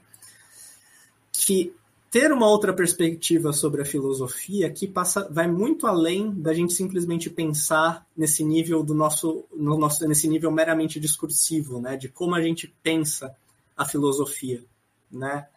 É, e para mim, de novo, isso tem muita inspiração no Hadot, na própria ideia da filosofia como modo de vida, mas atualizada para a gente pensar o nosso próprio contexto, porque o que isso significa? Significa pensar em reconfigurar que tipo de sujeito nós somos nesse espaço de pesquisa acadêmico, né? Que tipo de relações nós estabelecemos uns com os outros e de que maneira a gente gera conhecimento a partir dessas relações, né? É pensar quem nós somos como pesquisadores, é pensar quem nós somos como filósofos, quer não seja no sentido forte ou fraco, que eu acho que também dá para fazer aí em relação a isso. É, porque eu acho que é uma característica muito marcante, preocupante, sintomática da nossa, do nosso estado atual é, acadêmico, né? Que a gente não seja capaz de voltar esse olhar para dentro e a gente esteja muito confortável criticando, por exemplo, uma cultura do empreendedor de si mesmo no mundo lá fora e não vendo como um dos lugares que mais reproduz esse tipo de cultura é a academia por excelência, né? Então, a gente transformar as nossas práticas deveria significar a gente transformar concretamente essas práticas de pesquisa e de formação na academia. E pensar que tipo de sujeito a gente está formando. Por que, que a gente não considera como parte integral do nosso trabalho como pesquisadores de pós a gente ler o trabalho de um amigo e comentar, e fazer sugestões, e trabalhar junto com ele, colaborar com ele? Por que, que a gente não considera tão importante, ou mais importante até do que escrever um artigo, criar uma comunidade, justamente, que fomente um certo tipo de pesquisa, que fomente um certo tipo de, de, de reflexão dentro do nosso, da nossa área, que importa menos a minha própria perspectiva sobre o assunto do que haja, do que, que haja um espaço para se discutir essa, esse tema, esse, essas questões, né? E, e para mim, fazer filosofia intercultural é fundamentalmente também pensar outra maneira de fazer filosofia nesse nível, em que a gente possa até de fato pensar essa comunidade acadêmica, de novo, um pouco mais próxima do que era a Academia do Platão, uma comunidade de amigos, né? E é assim que eu vejo, de, e, e a amizade como fundamental para gerar o conhecimento que realmente importa, né? E é assim que eu vejo essas associações como a LAF, mas também o Enogip, né? Para mim, é, é, eu, eu, acho os congressos do Enogip um dos lugares que tem os climas mais agradáveis, porque as pessoas se relacionam de outro modo. E eu não acho que isso é por acaso, acho que isso também tem um pouco a ver com o objeto de estudo, né? Mas é interessante pensar justamente isso, que a gente deveria estar buscando conhecimento nesse aspecto que a gente negligencia, que é afinal que sujeitos nós somos concretamente aqui e nesses espaços que nós ocupamos e nesses espaços que nos formam, né? Isso é fundamentalmente também fazer filosofia intercultural, não menos do que estudar outras tradições ou fazer esse diálogo e esse reconhecimento de que outras tradições podem ser filosofia né? Mas é isso e eu, muito muito grato mesmo o Marcos Felipe aí pelo convite, por vocês terem né, é, me convidado para fazer essa, essa primeira conversa aí. Muito comovido mesmo com a coisa do, do canal ainda e com tudo que você falou, Marcos. Realmente, né? Só tenho o que agradecer e fico muito feliz, muito feliz mesmo. E espero que a gente possa continuar essa conversa em outros momentos aí, né? Mas é isso. Então, é, a gente vai continuar se explorando, Lucas. Tipo, agora que a gente tem seu e-mail e tal, quando você explodir aí, estiver dando, a gente vai continuar convidando também. Aí vai ter que falar do Han, né? Da exploração, sujeito de desempenho. Mas, Pô, mas não tem jeito, isso aí é todo mundo, sabe? É, mas. Isso aí é todo mundo. Pois o, é. O Han chegou tarde, inclusive.